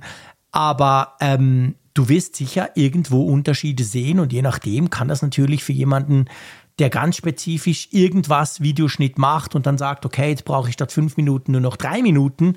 Das tönt wenig, aber wenn du das den ganzen Tag, die ganze Woche machst, dann läppert sich das eben sehr schnell und dann kann sich so ein Upgrade absolut lohnen, definitiv. Ja. Ja, was vielleicht noch wichtig ist aus Sicht von, von Deutschland mal wieder, ist dann die Frage, und das wird uns nachher noch wie so ein roter Faden begleiten, die Preisfrage. Also bei euch ist es ja, glaube ich, kein Unterschied Nö, zum Vorgängermodell. Genau gleich teuer, genau. Ja. Im, im Euroraum, ja, muss man halt genau hingucken. Da haben, hat es teilweise dann eben Erhöhungen gegeben und auch äh, mitunter schon sehr spürbare. Das heißt, die neuen MacBook Pros sind teurer geworden, als die alten damals waren. Genau, richtig. Okay. Ja. Weil was ja auch noch, was, was mir auch aufgefallen ist, das ähm, ist mir in den sozialen Medien aufgefallen, viele gehen ja dann googeln, also es gibt nicht wenige, die machen das so, die gehen dann googeln, MacBook Pro 14 Zoll 2021 und vergleichen das dann mit dem neuen MacBook Pro 14 Zoll 2023. Und ich meine, da muss man ja sagen, das ist ja dahingehend unfair, weil logisch auch Apple-Produkte werden im Verlaufe der Zeit günstiger. Du weißt ja, ich habe ja mein, mein, mein Ding ist ja, abgesehen, dass er nur eine 4 Terabyte SSD hat, ist er ja voll ausgestattet. Also den M1 Max mit allem, was geht, Speicher etc., alles top. Und den habe ich mir drum gekauft, weil das eine ganz geile Aktion war. Ich habe ungefähr 1500 Franken gespart im Vergleich zum damaligen Apple-Preis. Also solche Aktionen gibt es natürlich bei diesen Dingern inzwischen schon länger. Und das ist halt, wenn du die natürlich dann vergleichst und sagst, boah, das ist ja krass, wie teuer die geworden sind. Du musst ja schon den damaligen Originalpreis vergleichen. Aber stimmt, bei euch habe ich auch gehört, ist das offensichtlich teurer geworden, gell? Ich, ich habe gerade mal die Preise rangezogen, die die Kollegen von Mac I herausgefunden haben oder verglichen haben. Also da ist es so, der Einstiegspreis für das 14 Zoll Basismodell, der liegt jetzt bei 2400 Euro. Das sind 150 Euro mehr als beim Vorgänger mit Okay. M1 Pro. Ja. Und beim äh, M2 Max, äh, beziehungsweise beim 16 Zoll Modell mit äh, M2 Pro, da geht es um, bei 3000 Euro los. Das sind 250 Euro mehr. Also, um nochmal so bei ein. uns 2,57. Ja, also das ist schon, ist schon ein Unterschied. Das betrifft übrigens ja nicht nur Deutschland, sondern den gesamten Nee, nee. Euroraum. Ja, das klar. ist ein Währ Währungsthema und kein Deutschlandthema. Aber ich weiß halt, dass sehr viele Hörerinnen und Hörer hier aus Deutschland halt Ja, sind logisch, und de klar. dementsprechend das Preisthema auf der Liste haben. Ja. Also das, das ist schon so, so ein Punkt, den, ich sag mal, wer, wer jetzt auch spekuliert hat und sagt, naja, ich muss eigentlich nicht das letzte Quäntchen mehr haben, ist natürlich mal eine Wette auf die Zukunft, weil ja keiner wusste, wie diese Mhm. Klar. M2 Pro und M2 Max wirklich sind. Aber du konntest nochmal bares Geld sparen. Einerseits dadurch, dass die Abpreise schon von Apple günstiger waren, Ja. aber natürlich auch die Preise, du sagtest es gerade, im Verlauf der Zeit, die Angebote wurden mehr. Du konntest also nochmal mehr Ja. Geld sparen, einfach durch diese Preisentwicklung. Absolut. Und wer da jetzt dann zugeschlagen hat und hat noch einen M1 Pro, M1 Max gekauft zum günstigen Preis, Der muss, muss sich grämen.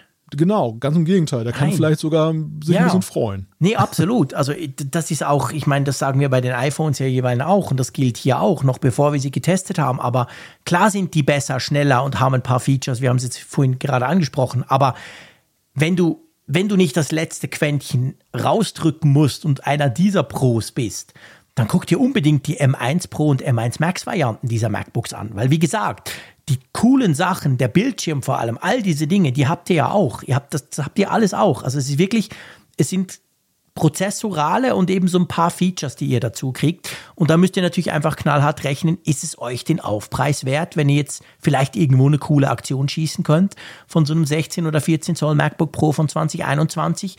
Ja, dann kann man dort unter Umständen deutlich Geld sparen, weil die werden jetzt natürlich noch mal ein bisschen günstiger, dadurch, dass die neuen jetzt dann rauskommen. Also da muss man halt immer genau vergleichen, was man will eben, man kann ja auch sagen, so habe ich es damals gemacht. Ich habe sie ja auch nicht am Anfang gekauft. Ich habe meins ja im Ende April gekauft. Also ein gutes halbes Jahr, nachdem sie auf den Markt kamen. Da gab es eben schon so verrückte Aktionen. Und habe das aber auch so gekauft, dass ich wirklich gesagt habe, ich will das jetzt viele Jahre nutzen. Und wenn du es so nutzt, dann macht es wahrscheinlich auch Sinn, dass du dir vielleicht ein M2 kaufst und sagst, okay, ich baue da rein und dann behalte ich es aber eben auch entsprechend lange. Das muss natürlich jeder für sich selber wissen. Aber letztendlich sind es die besten Notebooks, die es gibt, machen wir uns nichts vor. Und die wurden jetzt einfach noch besser. Punkt. Ja.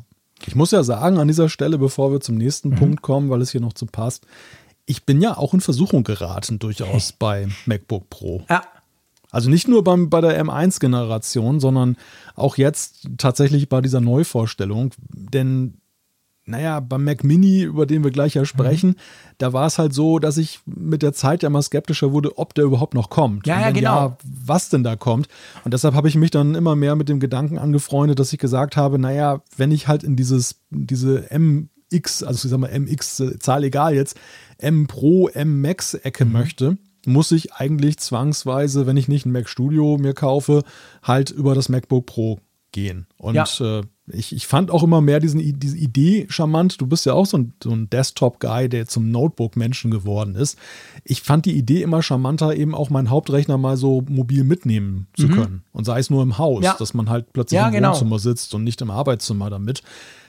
Ja, ich bin kurz in Versuchung geraten, aber dann, dann, ja, nein. Man muss, man muss zu Versprechen und zu Wünschen stehen, die man mal entwickelt hat.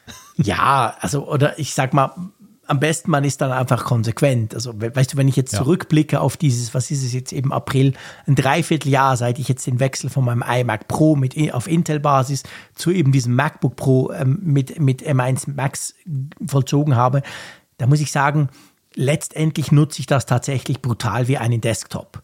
Also ich kann, mhm. ich kann an einer Hand abzählen, wann ich den ausgesteckt habe, obwohl es ja nur zwei Thunderbolt-Anschlüsse sind. Ist ja super easy. Linker Bildschirm, rechter Bildschirm gut ist. Ähm, und dann damit irgendwo im Garten gearbeitet habe. Habe ich ein paar Mal gemacht, okay, aber eigentlich praktisch nie. Also bei mir war damals im April war tatsächlich die Entscheidung, und das ist jetzt gleich die Überleitung, ähm, kaufe ich mir den Mac Studio oder kaufe ich mir eben dieses MacBook Pro? Und weil es diese wahnsinnige Aktion gab und ich mir gesagt habe, hey, aber ich kriege für den gleichen Preis quasi noch dieses geile Bildschirm dazu, den ich zwar fast nicht nutze, weil ich habe jetzt zwei Bildschirme extern, dadurch habe ich das Ding zusammengeklappt ähm, aber ich experimentiere da immer so ein bisschen rum. Am Anfang hatte ich ihn auch aufgeklappt, den Notebook, und hatte daneben ein, ein externes Display, konnte man ja auch machen. Drum habe ich mich dann für den Notebook entschieden. Aber ich nutze ihn tatsächlich. Der ist immer auf 50 Prozent geladen, da habe ich ja so ein Tool dazu. Und ich nutze ihn wirklich nur als Desktop. Also den nehme ich nie mit. Ich habe ihn einmal, du weißt, an die WWDC mitgenommen ganz begeistert. Hey, geil, jetzt kann ich meinen Mac, ohne dass ich was kopieren muss, mitnehmen. War entsetzt, wie schwer der ist. Und seit da habe ich ihn nie mehr vom Schreibtisch weggenommen. Also von dem her gesehen, das war halt eine andere. Und ich weiß nicht, wie ich reagiert hätte, weil der Mac Studio, wir haben es ja damals diskutiert, der war mir auch zu laut vor allem. Mhm. Der wurde es ja dann nicht. Aber jetzt ist eine ganz andere Ausgangslage. Und da kommen wir jetzt nämlich hin, weil mhm. der Kleine, der ist jetzt richtig groß geworden der ist jetzt erwachsen geworden, kann man sagen. Er ist jetzt weg davon, dass er halt nur ein Einstiegscomputer ist oder so ein Transformationscomputer, habe ich ihn mal so ein bisschen für mich bezeichnet. Denn äh, der Mac Mini gehörte ja so zu den Aufschlägen von Apple damals, den Apple Silicon einzuführen, weil also ich habe ihn mir ja gekauft, den M1 Mac Mini, weil ich halt zum Intel iMac, den ich noch hatte, einfach mal in diese Apple Silicon genau. Welt hineinschnuppern wollte als Überbrückung, da hat mich der Kollege Zeyer heute noch dran erinnert, ich habe das in irgendeinem Video 2020 gesagt, in der Erwartung auf einen iMac mit, mit Apple Silicon, also einen großen iMac, der nie gekommen ist. Genau. Aber letzten Endes halt auch so wirklich, um zu gucken, generell, wo geht die Reise da für mich so hin und wie ist denn das überhaupt? Jetzt haben wir den neuen Mac Mini bekommen mit mhm. M2 der, wo wir uns ja gefragt haben letztes Jahr, als der M2 beim MacBook Air und beim MacBook Pro eingeführt wurde, also beim 13 Zoller, mhm. ähm, warum nicht der Mac Mini? Also jetzt ist er da, aber eben die sensationelle Nachricht ist, dass die Pro-Gerüchte sich bewahrheitet haben, die ja. es ja auch immer wieder gab. Also dass da tatsächlich Apple ein M2 Pro in den Mac Mini einbaut. Und ich glaube, das ist, also was heißt ich glaube, das ist die eigentliche News. Also der, der Mac Mini, der hat ja den gab es ja als Intel-Version schon gefühlt 30 Jahre und dann gab es ihn quasi als M1-Version. Es war ja der erste Mac zusammen mit dem MacBook Air und dem MacBook Pro damals. Das 20, was war das, 2020? Hat er ja Ende 2020 dann eben diesen, diesen Apple Silicon, diese Transformation angestoßen. Da gab es ihn. Und jetzt gibt es ihn mit M2. Und das wäre so das Normale gewesen, dass man sagt, ja, okay, jetzt gibt es ihn mit M2 und jetzt wird ihn irgendwann mit M3 geben, schön und gut. Aber eben, ist halt ein Unterschied zwischen den in Anführungszeichen normalen Chips und den Pro und den Max Chips. Und jetzt gibt es ihn mit einem M2 Pro auch noch. Ähm, bevor wir dazu kommen, was der kann und dann auch vor allem drüber sprechen, was du dir denn jetzt konfiguriert hast, vielleicht sogar schon gekauft hast, du wirst es uns erzählen. Ähm, der einfachste, also der Einstiegs Mac Mini mit M2, 8-Core CPU, 10-Core GPU, der ist ja auch noch, deutlich, also zumindest bei uns ist der günstiger geworden, als damals der M1 gekostet hat. Ist das bei euch auch so oder war das nicht der Fall?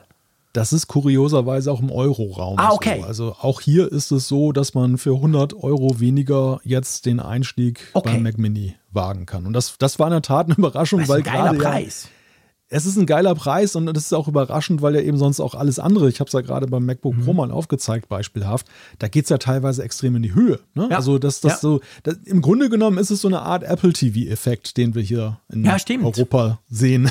Stimmt. dass, dass irgendein der Produkt aus der günstiger. Reihe tanzt ja. und äh, ja, fast schon unerklärlicherweise im Preis runtergeht. Mhm. Was glaubst du, hat Apple, führt Apple damit im Schilde? Warum machen sie das? Ich glaube, sie wollen einfach ein, ich meine, es ist ja mit Abstand der günstigste Mac, den du dir neu kaufen kannst. Und ich, ich also ich könnte mir vorstellen, ich meine, die Preisspanne ist jetzt, jetzt größer geworden beim, beim Mac Mini. Früher war es ja so um 800, 900, um 1000 rum. Und du konntest ihn zwar auch irgendwie auf 1800 hochballern, aber das war ja sehr, sehr speziell. Jetzt fängt der bei uns Schweizer Franken mäßig bei 650 an. Und ich glaube schon, sie wollen versuchen, einfach wieder diesen, diesen Ursprung, du erinnerst dich, wir haben letzten Jahr über, über die Geschichte des, des Mac Mini gesprochen. Weißt du noch, der ist doch gerade, was wurde denn der? Wir hatten irgendein Jubiläum, das auf den mhm. Apfelfunk gefallen ist. Ja, 18 Jahre. 18 Jahre, so. genau. Ja, genau. Und da haben wir ja drüber diskutiert, der war halt damals super günstig. Du musstest zwar klar Monitor, Tastatur dran, aber das war, und du hast dann auch erzählt, so bist du ja dann ein paar Jahre später auch zum Mac quasi gekommen. Und ich könnte mir vorstellen, oder ich, ich denke, dass sie mit diesem jetzt, mit diesem günstigeren Preis halt wieder so ein bisschen an das anknüpfen wollen. So quasi, hey, du hast noch keinen Mac, aber hey, du hast schon ein iPhone, vielleicht ein iPad, probier das doch mal, ist ja gar nicht teuer.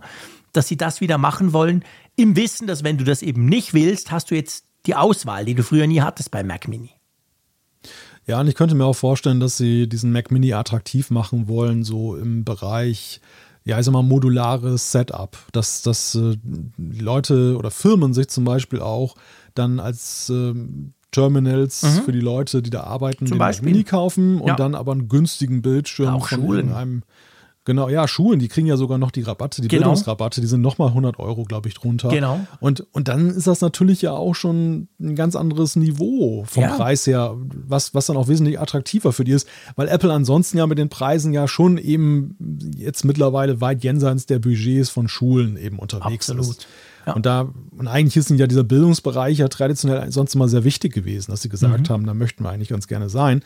Aber eben, ja, die können jetzt nicht Unsummen ausgeben, die, die eben Consumer und Firmen teilweise ja. ausgeben für, für Geräte. Ja, ganz genau. So, jetzt, ich weiß, du sprichst seit eineinhalb Jahren davon, dass du einen Mac Mini mit M, damals noch M1 Pro, aber jetzt M2 Pro umso besser, möchtest. Nee, nicht, nicht Pro, ja, so, ja. Nein, nein, ich dachte, du meinst das alte Modell. Das ist ja, wäre ja schön gewesen, wenn es ein M1 Pro gewesen ist. Ja, Nein, genau, aber damals, ich meine, was Ja. ich damit sagen will, damals hast du damit angefangen. Du hattest dir, du hast Ja. dir gesagt, du hast den, den Mac Mini mit M1 gekauft, wie ich auch. Das war unser erster Apple Silicon. Wir wollten das unbedingt ausprobieren. Du hast ihn, glaube ich, damals noch vor Weihnachten bekommen. Ich war ganz sauer, beziehungsweise neidisch. Ähm, und meiner kam dann auch mal, und das waren ja unsere ersten Schritte. Und du hast ja dann, du arbeitest inzwischen ja auf dem, mit dem. Und du nimmst jetzt auch, glaube ich, den Podcast damit auf. Korrigier mich. Genau, ja. Und hast dann immer gesagt, ja, der wäre cool, aber er müsste halt noch ein bisschen eben, er müsste pro-mäßig unterwegs sein. Jetzt gibt's das. Was hast du dir denn bestellt? Oder hast du überhaupt was bestellt? Ja, also ich habe ich hab tatsächlich heute jetzt bestellt. ich war mir. Ein großer ja, Stein fällt in Bern vom Herzen.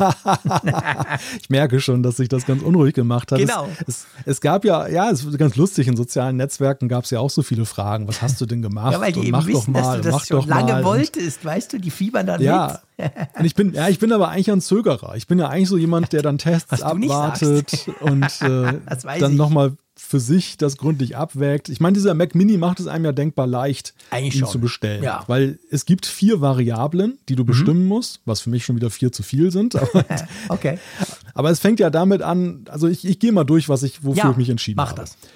Du hast ja beim M2 Pro zwei Möglichkeiten. Du hast diesen Stimmt. Mhm. Basischip und du hast den etwas besseren Chip, der Ja. mit 12 Core, 19 Core Ja, GPU genau. und äh, der New Engine ist ja immer drin. Den habe ich genommen, also Ja. habe ich gesagt, da Max out, ich keine. Kompromisse, ist auch nicht so ein riesiger Preisunterschied. Genau. Beim Arbeitsspeicher ist es, also nebenbei bemerkt, ich finde es sehr gut, dass man eben nicht den Max noch zur Auswahl hat. Das hätte es nämlich kompliziert gemacht. Ja. So ist es wirklich ganz easy. Ja. Pro, Pro geht halt nur und da Genau. nimmt man Maximum. Arbeitsspeicher hat man ja auch zwei Varianten. Ähm, Mhm. Da kann man bis 32 gehen. Bin ich natürlich auch gegangen. Ich Ja. komme jetzt von 8 Gigabyte beim ich auch M1, ständig überlastet. Vor allem, wir wissen, also, man kann ihn nicht erweitern, das ist einfach Nee. Genau, ja, und für, sag mal, im Normalbetrieb ist es ja wirklich, ist er ja sensationell schnell und macht ja von diesen wenigen Gigabyte RAM beim Ja. M1 Mac Mini auch super gebraucht. Krass. Da bleibe ich bei dem, was ich damals gesagt Ja. habe. Das hat mich von Anfang an fasziniert, wie, wie effizient der, Genau. Mhm. der Arbeitsspeicher durch dieses Unified Memory Modell genutzt wird. Aber ich habe halt gesehen, bei Videoschnitt und bei ähm, Programmierung mit Xcode, da kommt es schon Ja. teilweise hart an seine Grenzen. Da Ja. Mhm. brauchst du RAM. Also 32 Gigabyte Maximum. Schwierig wurde es beim nächsten Punkt. Puh, der Speicher. Ja, die SSD. Vor allem, weil er so ja sauteuer ist bei Apple. er ist sauteuer, das ist er ja auch hier. Man kann bis 8 Terabyte Mhm. gehen, aber dann hast du im Grunde genommen dir schon fast ein Maxed-Out Mac Studio zusammengestellt. genau, ja, definitiv. Und äh, ja, deshalb habe ich mich gefragt, was ist denn jetzt eigentlich so der Sweet Spot? Mhm. Ich komme ja nun von sehr bescheidenen Verhältnissen. Ich hatte jetzt beim M1 Mac Mini 256 Gigabyte, was extrem wenig Ja, ist. sehr. Ich hatte allerdings eine Vorgeschichte. Mein iMac aus dem Jahre, boah, wann war denn das? Mit dem 5K-Display? 2014? Ja, 214. Ja, Oder du hast ihn, glaube ich, zwei- 15 gekauft, hast du mir mal erzählt. Ja, das war, das war, das 214er Modell und der hatte über das Fusion Drive, das war so eine Mischung ja aus SSD und HDD, hatte der 3 Hatte ich auch. Terabyte. Hatte ich auch, genau. War geil. was, was sehr komfortabel war, einfach viel Speicher, relativ schnell, weil das System ja mal umschaltete auf SSD, wenn es effizient war. Das versaut dich natürlich, ne? Ja, weil dann, total. das wusste ich damals schon, als ich das gekauft habe, dass man da ganz schwer wieder von runterkommt. Dann habe ich ja wirklich so die, den Entzug gemacht mit dem 90 256er. Prozent weniger, zack. Scheiße. Richtig kalter, Affe, kalter Speicheraffe, Ja, kann man sagen. wirklich. Aber ich habe mich jetzt gefragt, was ist denn eigentlich ein guter Punkt? Und ich bin bei 2 Terabyte gelandet. Weil ich einfach Hätte gesagt ich habe. genau gleich auch gesagt. Ja. Ja, da bin ich, da bin ich jetzt beruhigt, das, das, das, ist schön ich bestärkt zu werden. genau gleich gemacht wie du. Ja. Weil ein, ein Terabyte ist mir, finde ich, ein bisschen zu wenig. ja. Und Weil das kriegst du relativ locker, wenn du Video machst noch, kriegst du das problemlos voll. genau. Und dann bist du immer so am überlegen, nee. und zwei Terabyte, klar, die kriegst auch zwei voll, kein Thema, aber zwei Terabyte, dann hast du schon noch Headroom. Ja. Ja, ich habe es halt bei meinem alten iMac gesehen, bei den 3 Terabyte bis 2 Terabyte hast du sinnvolle Daten drauf. Ja. Da alles darüber hinaus ist eigentlich auch viel Datenmüll. Das, Das ist, so. einfach fehlende Disziplin, Nee, weil man sagt, man, so. man, man hat den Speicher ja und Ja. dann haut man ihn voll, aber man braucht ihn Genau. gar nicht. Also ich kann es dir sagen, bei meinem MacBook Pro, der hat ja, der ist ja genau gleich. Auch der M1 Max quasi, was man kann, der hat 64 Giga Speicher. Das konnte man nicht wählen, das war einfach so. Und der hatte 4 Terabyte SSD. Und das war halt diese Aktion. Hätte ich ihn konfiguriert, hätte ich beim Speicher bin ich nicht sicher, weil ich da auch so ein bisschen das Gefühl habe, ja, aber du kannst nicht erweitern, weil theoretisch den SSD-Speicher, du kannst ja eine Thunderbolt-Platte dranhängen. Ich habe sogar ja. noch eine. Also du könntest ja dort noch, musst dann halt ein bisschen vom Workflow anders arbeiten, aber das geht ja. Aber ich hätte genau auch die 2 Terabyte Speicher genommen, weil wenn ich jetzt gucke nach einem Dreivierteljahr, ich habe eigentlich immer so 1,3 und bis 1,5 Terabyte gefüllt und habe wirklich alles drauf. Also ich lade alles runter. Ich habe alles lokal auf dieser Kiste drauf. Auch meine Cloud-Geschichten, die sind alle da drauf. Wenn ich wollen würde, könnte ich wahrscheinlich auf 1 Terabyte zurückgehen, aber drunter nicht. Aber ich den Rest fülle ich also in dieser Zeit eigentlich nicht. Und so wie ich jetzt arbeite, auch bei Final Cut, ich lösche dann immer mal wieder was oder lagere es halt aus. Ähm, das ist genau das. Also ich hätte genau auch zwei Terabyte genommen. Ja, ja, das, das war einfach auch so mein Learning jetzt aus, ja. dieser, aus dieser Mangelzeit, wo ich auch viel mit SSDs, äh, also hier Samsung SSDs, die mhm. ich extern angeschlossen habe, dann über USB-C äh, gute Erfahrungen gemacht ja. habe. Also da sah ich jetzt nicht den Bedarf, so, so viel Geld mehr in die Hand nee. zu nehmen. Wenn es jetzt weniger gekostet hätte, kein Thema. Ja, weil aber das sind 660 Franken bei uns, der Schritt von 2 ja. auf 4 Terabyte. Das ist crazy. Du treibst, du treibst den Preis ja. krass in die Höhe, wenn du einfach beim Speicher hochgehst. Und das das muss man sich gründlich überlegen. Naja, der letzte Punkt, auf den habe ich auch noch so ein bisschen rumgebrütet bis zuletzt, das war die Frage Gigabit Ethernet oder 10 Gigabit. Dich der ja versaut. Ja, ja, genau. Das, und dann habe ich mal gründlich drüber nachgedacht und habe festgestellt, eigentlich ist es Quatsch. Ja. Ähm, sich 10 zu holen, weil du musst ja auch dein Netzwerk anpassen. Das ist hier nicht der Fall.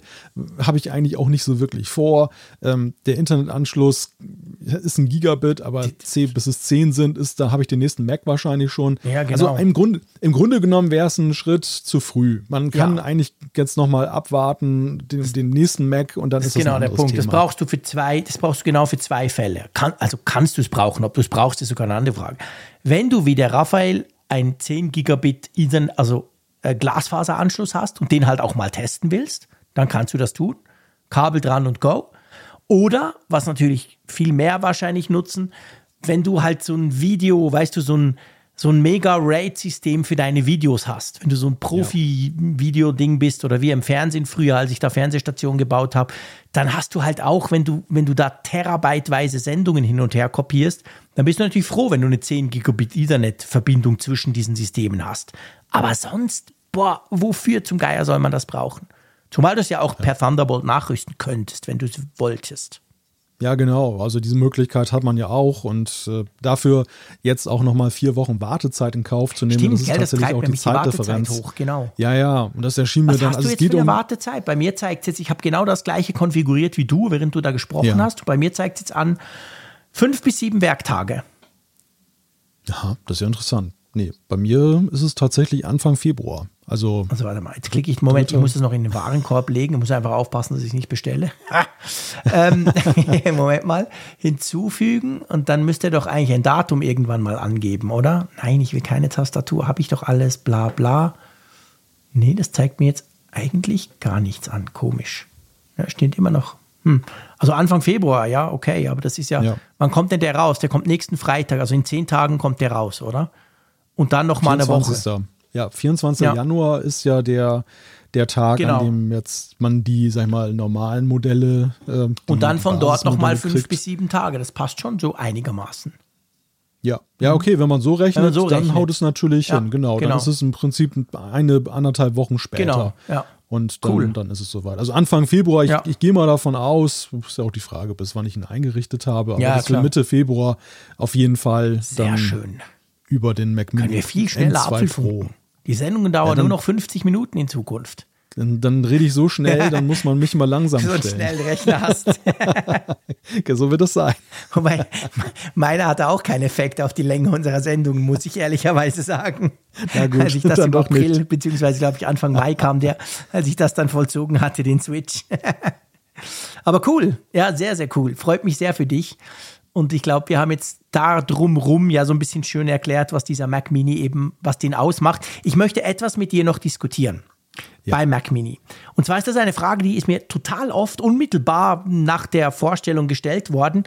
Und ich war da selber total unsicher. Und zwar jetzt in der Konfiguration, wir reden ja von plus minus 2800 plus irgendwas Euro, oder? da mhm. bist du ja eigentlich auch so ein bisschen im Mac Studio Territorium ja, drin. Definitiv, definitiv. Der ja ein M1 Max hat, was wahrscheinlich plus minus ein bisschen vergleichbar ist mit dem M2 mhm. Pro, oder? Ja, das ist ja die spannende Frage, ne? Also wie die, wie, wie die Zugewinne beim M2 Pro, in welchem Verhältnis sie stehen eigentlich zu der M1 Pro und Max Generation. Ja. Also wir müssen unbedingt, wenn du den hast, möchte ich gerne ein paar, ich meine, das sind nur Benchmarks, ihr wisst, aber ja. Ich möchte ein paar Benchmarks machen, wir zwei, weißt du? Du auf mhm. deinem, ich auf meinem M1 Max. Ich habe auch noch einen M1 Pro bei mir. Einfach, dass man mal so ein bisschen rumspielen kann, weil ich, ich kann, das ist auch so, das ist nicht fassbar im Moment, wie sich diese Dinge unterscheiden. Und ich glaube, das wäre wichtig zu wissen, wenn man eben, es gibt offensichtlich einige, die sich überlegen, ja, aber statt diesen diesen großen, lauten, in Anführungszeichen, Mac Studio, kaufe ich mir doch lieber so einen coolen Maxed Out Mac Mini. Und da ist wirklich die Frage, wie sich die beiden denn unterscheiden. Ja, das, das ist in der Tat eine ganz spannende Frage, die, die ich mir auch natürlich gestellt habe. Ich habe auch spaßhalber noch im Vorfeld heute mal so ein Mac Gell? Studio zusammengestellt. Weil preislich liegen die gar nicht so weit auseinander. Da reden, da reden wir über ein paar hundert Euro. Eben, also das genau. ist wirklich nicht, nicht so signifikant, ja. dass man sagt, da liegen Welten dazwischen. Genau. Der Charming Point, je nach Anwendungszweck beim Mac, Mac Studio ist natürlich, dass der Max mehr Kerne hat und bei bestimmten Anwendungen sicherlich auch trotz der Zugewinne beim M2 Pro dann aufgrund der Kerne einfach besser dasteht mhm. dann, als dann der andere. Aber für mich ist eigentlich die Kardinalfrage, wie verhält es sich eigentlich mit Thermik und Lautstärke des M2 Pro? Also wird Stimmt, man den Mac Mini eigentlich hören? Deshalb ist, das ist so mein letzter Unsicherheitsfaktor. Ich habe jetzt ja ein bisschen ins Blaue gekauft und das ist ja eigentlich nicht so meine Art. Mhm. Ich bin mal gespannt, ob man den eigentlich hören kann, weil das ist ja für mich so der Killer ja. gewesen beim Mac Studio, dass genau. ich gesagt habe. Wir haben, den, ähm, wir, wir, haben den ja beide und der Raphael ja auch ja. gehört und das hat uns gestört auf sehr hohem Niveau ja, natürlich logisch. eine Empfindlichkeit, ja, muss man klar, fairerweise sagen. Und bitte nicht falsch verstehen. Keine, keine Turbine, Nein. aber für uns Perfektionisten möchte ich genau. mal behaupten, die auch so, sag ich mal so, gerne solche ja, tonsterilen mhm. dann Umgebungen mögen, ja, einfach wegen Podcast und Video. Genau. Für uns ist das halt schon so ein Faktor, ja. den man ganz gerne ausmerzen möchte, zumal ja, wenn man es gewöhnt ist. Genau, halt, ne? und wir kamen ja von ganz unterschiedlichen Ecken. Ich meine, der Raphael, der kam quasi vom iPad, logisch ist das still. Du kamst vom Mac Mini, der ist halt auch komplett still. Und ich kam ja vom iMac Pro und der ist eben auch verreckt, erstaunlicherweise komplett still. Und im Vergleich dazu ist uns allen der Mac Studio ja eben nicht laut, aber halt hörbar vorgekommen. Und ich bin auch sehr gespannt, was der Mac Mini jetzt mit diesem M2 Pro, ob man den hört oder ob der wahrscheinlich genau gleich leise ist wie dein jetziger Mac Mini. Na, ich will es so hoffen, sonst muss ich ihn ja zurückschicken. Das geht ja sonst gar nicht. Stimmt, genau. da muss ich ja doch noch, ich hoffe, dass dann wenigstens dann die, die M2s in, in den MacBook Pros dann leise sind. Das wäre dann so mein Rettungsanker, wenn das mit dem Mac Mini jetzt dann nicht mhm. funktioniert. Aber ich kann mir das eigentlich Nein. nicht vorstellen. Ich, ich glaube schon, ich glaub dass der. Auch, dass der super still ist. Ja, ja. Übrigens, was wir ganz unterschlagen haben, mhm. glaube ich, ist ja der Punkt auch mit den mehr Ports. Ne? Das ist ja beim Sire ist das so ein Thema, aber das finde ich auch sehr charmant, dass du mehr Thunderbolt-Ports hast. Ja, genau. Du hast vier Thunderbolt, vier Ports und alle anderen, also die M2 Mac Mini ohne den Pro, die haben nur in Anführungszeichen zwei Thunderbolt, vier Ports. Ja, das ist ein wichtiger Punkt, stimmt. Also das ist schon auch ein signifikanter Unterschied. Einfach weil man sich dann, ja, ich meine, gerade diese Thunderbolt-Ports ist natürlich auch so eine Sache, die, die hast du idealerweise am Gerät. Ja. USB, USB-A-Ports und so weiter, ist egal, mach einen Hub dran, genau. kein Problem. Und äh, auch klassische USB-C-Ports jetzt ohne das ganze Thunderbolt. Aber da, da wird es schon schwieriger. Also ich meine, jeder, ja, ja. jeder, USB, jeder USB-C-Port, den du hast, hast du. Genau. Punkt. Ja. Und das ist einfach, also das ist auch eine sehr angenehme Verbesserung einfach. Ja. Nee, von, also von denen hat man nie genug. Das muss man einfach ganz klar sagen. Das ja. ist so. Ja. Und von dem her ist das cool. Ja, super. Also große Sache. Ich freue mich sehr. Ich bin sehr, sehr gespannt, was du darüber dann zu erzählen hast, wenn der dann bei dir aufschlägt. Ja, also ich bin auch sehr gespannt. Ich werde natürlich auch berichten und ähm, ich finde es erstmal toll, dass Apple überhaupt diesen Weg gegangen ist, denn das war ja alles andere als gesetzt, dass sie jetzt tatsächlich. Du, ich hätte nicht drauf gewettet. Nein, ich Ganz auch nicht. ehrlich. Ich und zwar seit dem Mac Studio nicht. Ich hätte wirklich gedacht, ja, der Mac Mini, der bleibt so plus minus um 1000 rum, je nachdem, aber der wird nicht aufgebohrt. Dass der jetzt plötzlich dem Mac Studio Konkurrenz macht, da, da hätte ich, ja, also echt, da hätte ich nicht, da, da, da hätte ich nicht drauf, drauf gewettet. Das hat mich, das hat mich jetzt erstaunt. Ja, das ist genau der Punkt. Mich hat auch die, die Einführung des Mac Studio im vergangenen Jahr skeptisch werden Genau. lassen, ob das denn noch eine Überlegung ist, dass die, die Apple weiterverfolgt. Zumal es ja eben auch anderes, alles andere als gesetzt war, dass sie diesen zwischenzeitlichen Pro-Gedanken, den sie mal beim Mac Mini ja schon hatten, Mhm. jetzt überhaupt nochmal aufgreifen. Das war ja damals auch so eine Art ja, Stimmt. Relaunch des Mac Mini, wo sie gesagt haben, hier mit dem Intel-Prozessor seinerzeit noch, den machen wir jetzt richtig schick. Ne? Den machen wir Genau. jetzt einen richtig leistungsfähigen, eine leistungsfähige Workstation Ja. draus. Und wir haben nie erfahren, wie erfolgreich das war, aber weil es dann wieder so verschwunden ist, mehr oder weniger, schien es wohl nicht so besonders erfolgreich gewesen zu sein. naja, und auch deshalb äh, war ja halt die Frage, geht Apple dieses Wagnis nochmal ein? Es freut mich natürlich übrigens auch, ich sehe sehr viel positive Resonanz auf diesen neuen Mac Mini mit M2 Pro. Ich auch. Ersten Ja. Reaktionen. Das stimmt. Ja, da hast du recht. Also man sieht, man sieht wirklich sehr, sehr viel Positives. Also ich glaube, du bist da längst nicht, ähm, wie soll ich sagen, du bist da längst nicht die Ausnahme, dass du so einem, dass du so einem Mac Mini mit ähm, potenter Innenausstattung, sage ich mal, entgegengefiebert hast. Ich glaube, da gibt es noch einige andere, die genau auch darauf gewartet haben. Das äh, denke ich auch. Gell? cool. Tja, dann harren wir der Dinge, die da bei dir in Form eines großen Pakets, beziehungsweise so groß ist es ja gar nicht, eines Pakets dann, dann ankommen werden. sehr, sehr cool. Lass uns mal zu heute switchen. Ich meine, wir sind ja eigentlich erst bei gestern, wenn man so will. Wir haben jetzt gestern diese ganzen ähm, Neuerungen äh, durchbesprochen. Aber heute ging es ja weiter. Also das hat mich mir ehrlich gesagt ja noch mehr überrascht, weil ich weiß nicht, ich hatte viel zu tun auf Arbeit, vielleicht habe ich es einfach schlicht und ergreifend nicht mitbekommen, aber die Gerüchte, dass gestern was sei, die habe ich schon mitbekommen. Das ging ja schon am Wochenende los und so und hat sich dann immer mehr verdichtet. Aber das heute, das, das kam relativ überraschend, oder? Ja, aber korrigier mich, aber die Wochenendgerüchte hatten doch auch nur die MacBook Pros und den, die M2 und Max und M2 Pro auf dem Schirm. Vom Mac Mini habe ich da nichts gelesen. Ja, ich habe mal was gelesen und habe dann so gedacht, ja, aber Freunde, das ist wieder so Wunschdenken, bla bla. aber der Malte hat das geschrieben, der will ja sowas. Ja, genau. ähm, ja das stimmt. Das, Aber die, es war, es war nicht Common recht. Sense. Ja. Es war nicht so Common Sense. Das hat vielleicht irgendwie, Nee. ich meine, das, ich weiß, ich kenne das Feedback. Wenn du sagst, kein Leaker hat das gesagt, ist natürlich eine pauschale Feststellung, die meistens nicht stimmt, weil irgendein Leaker hat Ja, ja. immer irgendetwas gesagt. Klar. Für mich ist eigentlich immer der, der maßgebliche Punkt, sagen mehrere Genau. das. Ja. Und dadurch wird, bekommt es ja mal einen anderen Charakter, wenn Ming Chi Kuo und Mark Gurman gemeinsam sagen, Genau. dass etwas kommt. Und das habe ich eigentlich nicht so wahrgenommen, dass das beim Ja. Mac Mini der Fall war. Aber ja, jetzt sind wir beim HomePod, der ja heute vorgestellt wurde. Und der kam ja nun wirklich aus dem Nichts. Gell? Also da habe ich gar nichts vernommen vorher. Es war auch keine Rede davon nach dem Motto, "Ho, guck mal, was morgen jetzt noch kommt Nee, bei gell? Apple. Das kam wirklich so um 15, 15 Uhr gleiche Zeit. Hab gar nicht geguckt, haben sie auch ein Vorstellungsvideo gepostet eigentlich dazu? Gute Frage. Ich, ich, ich kann es, ich kann es dir Ja, es gibt auch einen Film. Doch, es gibt gerade. auch einen Film. Zwei Minuten, glaube ich. Ich habe den noch nicht mal geguckt. Man darf es ja auch nicht laut sagen. Genau. Kurz reingucken. Das ist aber wieder so ein klassisches Werbevideo. Ja, ja, genau. Das, ist nicht das gleiche wie, wie beim, wie beim, das ist nicht dieses, dieses, dieses Keynote-artige. Genau. Das, das ist eigentlich auch das, was ich gestern beim Klick auf diesen Button erwartet Ja, habe. ich auch. bei den- Genau. Weil ich dachte, dachte auch, das ist der Trailer, so, Genau. den sie immer so zeigen in so Kinos. Werbung, ne? wir, genau. haben, wir haben noch ein Video gemacht. Ja, genau. Tja, also dann hat heute plötzlich ein HomePod aufgeschlagen und zwar nicht irgendeiner, sondern der große HomePod, der ja wirklich genau gleich aussieht wie diese drei Dinger, die bei mir hier rumstehen.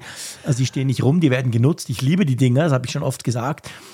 Ähm, bevor wir darauf kommen, was sich unterscheidet, weil es gibt doch einiges, was sich unterscheidet zu denen, die ich noch habe, also die erste Generation. Generell mal, ähm, ich freue mich sehr. Und ich habe auch gemerkt, zumindest in den sozialen Medien, es gibt noch ein paar andere so audiophile Freaks wie mich, die sich auch sehr freuen, dass der große HomePod wieder zurückkommt. Wie sieht das bei dir aus? Du warst ja sowieso nie Fan von dem Ding, oder? Ja, was, das kann man so auch nicht sagen. Ich habe den ja tatsächlich mal Mhm. getestet, sogar zwei davon. Und ich fand die natürlich auch akustisch sehr faszinierend. Für mich hat sich einfach hier kein Use Case Ja. ergeben. Und ähm, ja, letzten Endes, dass man keinen konkreten Use Case hat, heißt ja manchmal nicht, dass man das Gerät nicht trotzdem kauft. Aber dann war es letzten Endes so, dass ich, ohne einen konkreten Use Case zu haben, waren sie mir einfach zu teuer. Ja. Also das war einfach so für mich, also das Preis-Leistungs-Verhältnis für mich war da eben nicht gegeben, weil ich einfach Ja. gesagt habe, ich brauche die Dinge, Dinge eigentlich nicht zwingend. Ja, genau. Ähm, und ich meine, sie waren ja, das, das finde ich, das finde ich eben, das finde ich das, das Spannende dran, dass die jetzt zurückkommen. Also bei ja. uns in der Schweiz, andersrum, sorry. Wir haben ja gesagt, der hat ja nicht so richtig gut performt damals.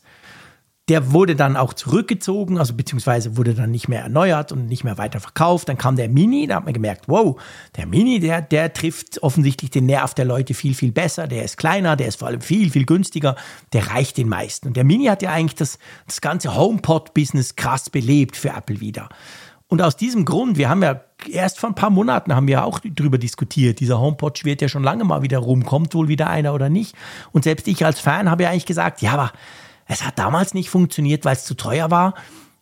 Warum sollte es dieses Mal funktionieren? Und korrigier mich, bei uns ist der Preis günstiger. Ich habe mal nachgeschaut. Er ist 100 Franken günstiger, als er damals war, als er neu rauskam. Bei euch hat sich aber, glaube ich, nichts geändert, oder? Bei uns ist er, glaube ich, gleich. Sogar 20 Euro teurer. Ich muss gleich mal nachgucken. 3,50 oder so genau. ist er bei euch, oder? Ja. ja, ja, ich meine, der andere war für 3,29 oder ja, so. Weil bei uns ist er 2,99 und das Original am Anfang zumindest war 3,99 und wurde dann mal irgendwann im, im Verlauf der Laufzeit auf 3,50 abgesenkt. Hm. Ja, also zu, hier lese ich gerade zur Einführung war der Preis auch 3,50, also mhm. 350 Euro und so gesehen ist er mit dem gleichen Preis wieder eingeführt worden, den er seinerzeit hatte. Okay. Ja, also ich meine, die, die Frage ist ja so schon, das war so mein erster Punkt. Was, A, was ist eigentlich anders an diesem HomePod ja. 2 gegenüber dem Vorgänger, wenn er sich schon nicht äh, optisch unterscheidet mhm. und akustisch ja augenscheinlich auch jetzt nicht irgendwie sehr viel mehr. Ganz im Gegenteil, es sind ja die sogar noch zwei Hochtöner weniger drin als beim, beim vorigen großen HomePod, wo wir nicht wissen, welchen welche Auswirkungen oder ob das ja. überhaupt irgendwelche Auswirkungen auf den Klang hat. Das muss man sehen in den Tests. Interessant ist das Innenleben, dass da jetzt ein Watch-Chip drin sitzt, ne? mit der S, genau. mit dem S7. Der S7 ist da drin statt dem A8, der vorher drin war. Kann er jetzt auch die Uhrzeit ansagen? Vielleicht. Logische Frage. Nein, aber Spaß beiseite. Also das, das ist sicherlich ganz interessant, wie sich das auch auswirkt. Und äh, ja, neue Sensoren, Smart Home Funktion, Thread ist da drin. Genau, Thread, also der kann als Thread-Router quasi fungieren, wie das ja andere Geräte von Apple, der, der, Mini zum Beispiel ja auch kann. Also er wurde da eigentlich auf den gleichen Stand gesetzt wie der Mini. Diese Sensoren, die man ja drin hat, also das sind Sensoren einerseits ähm, gibt es wohl neue Geräuscherkennungsfeatures, andererseits Temperatur- und Luftfeuchtigkeitssensoren, die man dann zum Beispiel per HomeKit einfach abfragen kann. Witzig dabei finde ich, der Mini hat das auch, aber die sind bis jetzt nicht aktiv. Man geht davon aus, dass sie dann mit iOS 16.3 dann aktiviert werden, diese Sensoren. Also der, der, der HomePod Mini, der hat das auch schon drin, den muss man nicht irgendwie neu kaufen, wenn man das will. Aber die Sensorik wird dann erst noch aktiviert, beim großen auch. Ähm, dieser Smart Home Hub, da geht man ja davon aus, eben der kann zum Beispiel so Geräusche erkennen. Wenn irgendwo ein Rauchmelder losgeht, hört er das dann und pusht das dann halt raus quasi, wenn du keinen so Rauchmelder hast, der das selber machen kann kann natürlich interessant sein. Ein U1 ist drin, das ist auch noch ein Punkt. Also es war im Original natürlich auch nicht der Fall. Wie beim HomePod Mini, dass man halt leichter eine Übergabe genau. machen kann, zum Beispiel vom iPhone. Genau, wenn du in die Nähe Musik kommst, dann antippt, bringt das ja. darüber und so, ganz genau.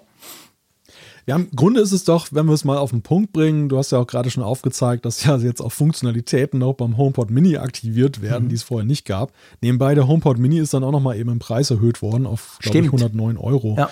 jetzt mittlerweile. Aber auf jeden Fall, es, ist, es fällt ja schon sehr stark auf, dass man diesen HomePod nicht besser machen wollte, außer bei der Akustik, als das, was der HomePod Mini ist. Und das eigentlich das wieder so die Vervollständigung des Line-Ups ist, das jetzt ja, ja unvollständig geworden ist, ja. dadurch, dass man den großen HomePod eingestellt hat. Einige verfolgen ja die These, dass sie sagen, Apple hat jetzt gesehen, dass ihre, ihre eigentliche Taktik damals falsch war. Sie haben erst einen großen HomePod gebracht, ja. Und der traf auf so verhaltenes Interesse, mhm. hohe Hemmschwelle, den zu kaufen. Dann brachten sie den HomePod Mini, der so, also in Anführungszeichen jetzt mal ein bisschen despektierlich gesagt, wie so ein Abfallprodukt war mhm. und sich total gut verkauft ja. hat. Dann haben sie ihn ja noch in etlichen neuen Farben rausgebracht. Und jetzt rufen die Leute, die den HomePod Mini gekauft haben, teilweise danach, dass sie sagen, hey Apple, ihr macht ja coole Speaker, mhm. wie wär's denn mal mit dem großen? Ja, ja genau. Sie haben es eigentlich umgekehrt gemacht. Sie hätten es genau umgekehrt bringen sollen. Zuerst die ja. kleinen zum die Leute anfixen und auch den, dass du auch den Einstiegspreis so tief, dass das wirklich mehr Leute dann auch mal ausprobieren. Und dann die, die sagen, ja, ist schon schön, aber hey, boah, in der Küche, der tönt einfach schon scheiße. Ich will was Richtiges und dann bringst du den HomePod. Aber sie haben es wirklich umgekehrt gemacht. Das korrigieren sie jetzt quasi so ein bisschen nach eigentlich, oder? Das korrigieren sie nach und äh, ja, sie machen so eine Art Neustart. Ist sicherlich in der Geschichte der Apple-Produkte eine der interessantesten Erscheinungen, würde ich sagen. Dass mhm. Apple ein Produkt vom Markt nimmt, mangels Erfolgs und irgendwie Perspektive und es dann wiederbringt, fast genauso, weil sich ja. einfach eigentlich nichts geändert hat, außer dass die Perspektive jetzt besser genau. geworden ist. Und das ist einfach, ich meine, wir haben ja das auch schon diskutiert, damals, als der HomePod verschwand. Eines der, wie ich finde, eigentlich geilsten Features hat der HomePod, der große, offiziell bei Apple zumindest, nicht mehr erlebt. Und zwar war das ja mit der Einführung vom Apple TV, dem dritte Generation oder so, kam ja dieses eARC-Feature dazu. Also wenn du den Apple TV hast am Fernseher, kannst du den ja nutzen, um den Ton vom Fernseher, egal von was du da beim Fernseher hörst, den HomePods weiterzugeben. Und das hat ja eigentlich die Kombination HomePod und Apple TV zu einem richtigen Soundsystem plus eben Setup-Box für den Fernseher gemacht. Nur gab es da den HomePod nicht mehr offiziell, obwohl der das per Update dann, die, die schon einen hatten, bekommen hat. Und dann hattest du den Apple TV und könntest natürlich zwei HomePod Mini daneben stellen, aber seien wir ehrlich, also muss das Wohnzimmer schon sehr klein sein, dass das einigermaßen tönt. Also das haben sie jetzt auch. Das ist auch relativ prominent auf der Apple-Webseite wird das jetzt angezeigt. Da sieht man so einen schönen Fernseher, da mit irgendeinem so Dinosaurier drin, den, den Apple TV in der Mitte und links und rechts zwei HomePods, also die großen. Ich könnte mir schon vorstellen, dass das auch ein Punkt ist, der vielleicht funktioniert. Ja, sicherlich. Also die, die Reaktionen sind ja ausgesprochen freundlich, die man jetzt vernimmt. Ja. Das so, äh, ich sag mal, im mildesten Fall sagen die Leute, interessiert mich nicht. Mhm. Und, und, und äh, mehr noch äh, sagen, hört man aber Stimmen, die jetzt tatsächlich sagen, hey, Gott sei Dank. Mhm. Oder einige, die halt immer schon damit geliebäugelt haben, ein Stereopaar. Genau. Wobei, da muss man aufpassen, ne? Das ist ein ganz großer Punkt, dass Stereopaar, erste und zweite Generation, soll ja nicht funktionieren. Genau, also das ist, finde ich, recht ähm, ärgerlich, sage ich jetzt mal, als Besitzer von drei HomePods, den großen. äh, und zwar kann man kein Stereopaar machen, wenn du zum Beispiel einen Erstgeneration und dann kaufst du dir jetzt noch einen neuen dazu, sondern das geht nur innerhalb einer Generation. Also du musst, wenn du jetzt ein Stereopaar willst, musst du zwei große HomePods kaufen oder zwei HomePod Mini. Aber das ist, ja, das ist schade. muss ich sagen, ganz klar. Weil ich habe hier bei mir, also bei mir sieht es so aus, ich habe das, du, mein Schreibtisch und da hinten dran habe ich so einen Balken, seit ich umgebaut habe. Und da stehen zwei HomePods, die großen. Und die brauche ich quasi als Speaker für meinen Mac. Und die tun schon geil. Weißt du? Also es hat schon Wumpf, das ist großartig. Also ein Stereopaar von denen ist natürlich super mega. Aber wenn ihr jetzt einen HomePod habt und immer froh wart, ha, zum Glück habe ich den noch, weil die gibt es ja nicht mehr, dann ist das natürlich schon schade. Meinst du, das ist wirklich technisch bedingt oder ist das so eine typische Apple-Geschichte? Kauft die halt zwei. Ja, das, das ist in der Tat eine gute Frage, weil es ja eigentlich jetzt, wir haben ja die technischen Unterschiede oder die Funktionsunterschiede gerade herausgearbeitet, die es da eigentlich nicht, nicht gibt oder kaum gibt. Mhm. Äh, man fragt sich wirklich, warum soll das nicht möglich Gell? sein? Dass, Weil dass die, die, die Software ja. läuft ja auch drauf. Also weißt du, meine ja, alten, in, in, Anführungszeichen, großen HomePods, die kriegen ja jedes Update. Da ist ja iOS 16.2 drauf, da kommt dann 16.3. Also die sind ja softwaretechnisch noch absolut immer auf dem aktuellsten Stand. Ja, ja, ja, eben. Also das, das ist eine sonderbare Geschichte. Das ist sicherlich auch so ein Frustfaktor. Ich könnte mir auch vorstellen, dass da einige darauf reinfallen und sich dann ja, eben. Den, einen neuen großen HomePod genau. kaufen, weil sie sagen, den von damals ergänzt sich jetzt ja, nochmal genau. zum Stereo-Paar. Dann, shit, dann geht ja. das nicht. Ja. Könnte ich mir fast so vorstellen, wenn das jetzt nicht wirklich einen zwingenden guten Grund dafür gibt, dass das so ist, dass das mal ähnliche Ausmaße annimmt wie diese Stage Manager-Geschichte mit M1. Du meinst, dass dann der Craig Federighi sagt, hey, wir haben extrem hart dran gearbeitet, aber wir haben ja, es möglich ja. gemacht, dass es wieder geht. genau. Und dann kommen erstmal irgendwie drei Monate komische Geräusche raus. Und dann genau. Dann irgendwann dann geht es plötzlich. Dann haben die sich kennengelernt, die beiden.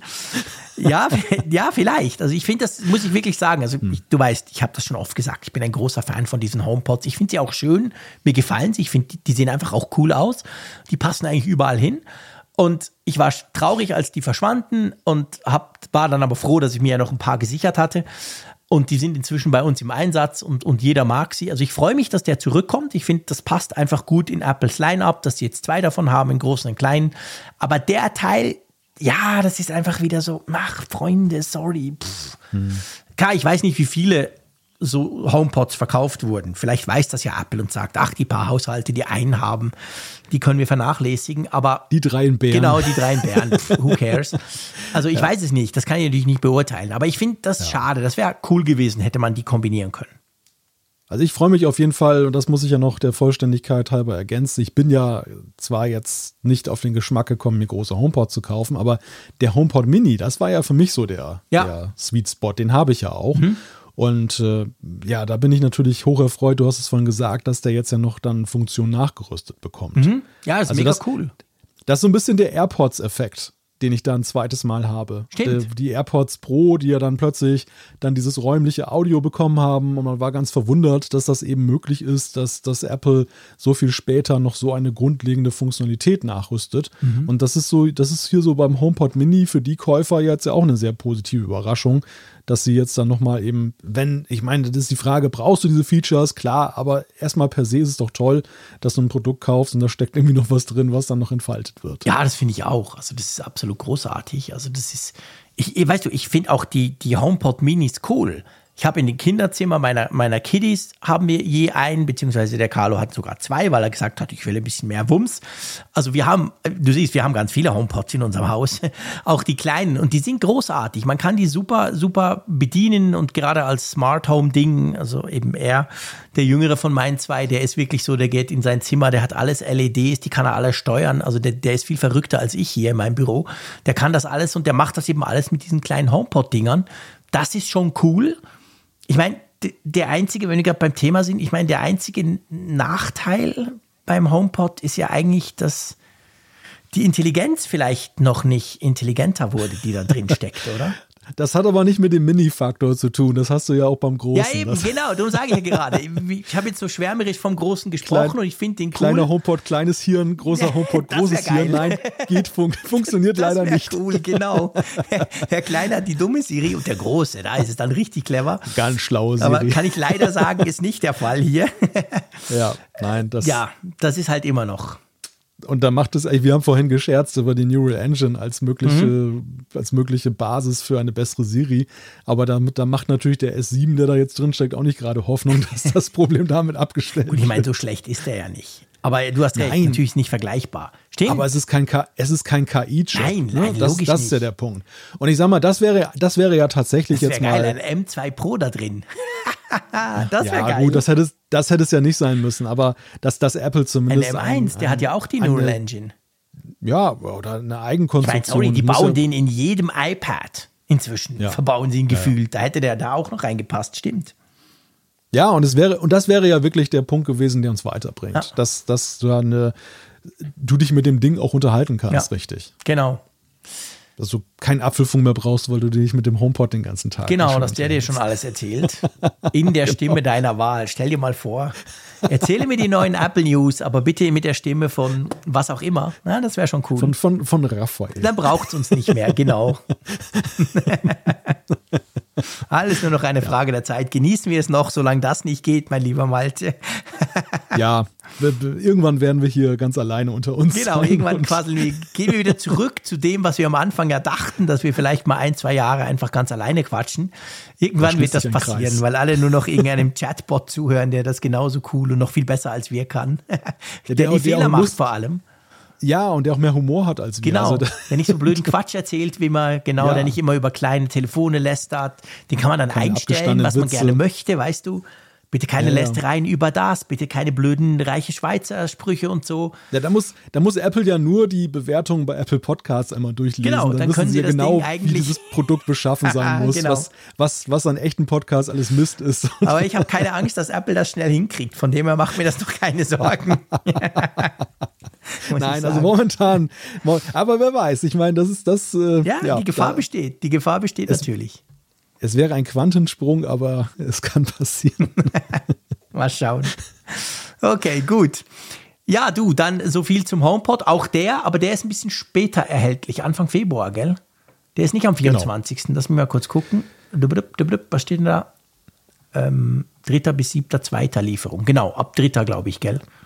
Der wird zusammen mit meinem Mac Mini ausgeliefert. Ah, genau. Okay, alles klar. Super.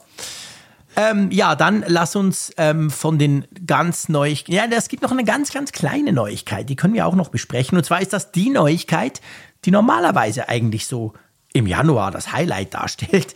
Ein neues Armband für die Apple Watch.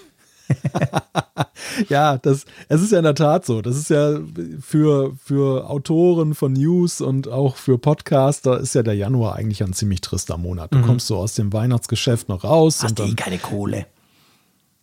Hast eh keine Kohle und vor allem muss dann halt so, ja, man, man blickt aufs Jahr und wartet darauf, dass das Apple-Jahr losgeht. Und wir haben ja auch schon Jahre erlebt, wo das Apple-Jahr ja erst wirklich so fast zur Jahreshälfte richtig mhm. losging, weil vorher gar nichts war, nicht mal ein Frühlingsevent. Ja der Black History Month hat uns halt immer so ein bisschen über die Zeit gerettet, ähm, weil jeden Februar macht Apple das mittlerweile zur, zum Standard, mhm. dass äh, sie ein Zifferblatt rausbringen und ein Armband und so auch dieses Jahr. Ja, und die sind jetzt heute auch so im Gefolge dann da vorgestellt. Worden. Genau, das Unity Mosaik ähm, Ziffernblatt, äh, nee, Quatsch, Pff, Armband, genau. Sieht cool aus, gefällt mir sehr. Wie findest du es?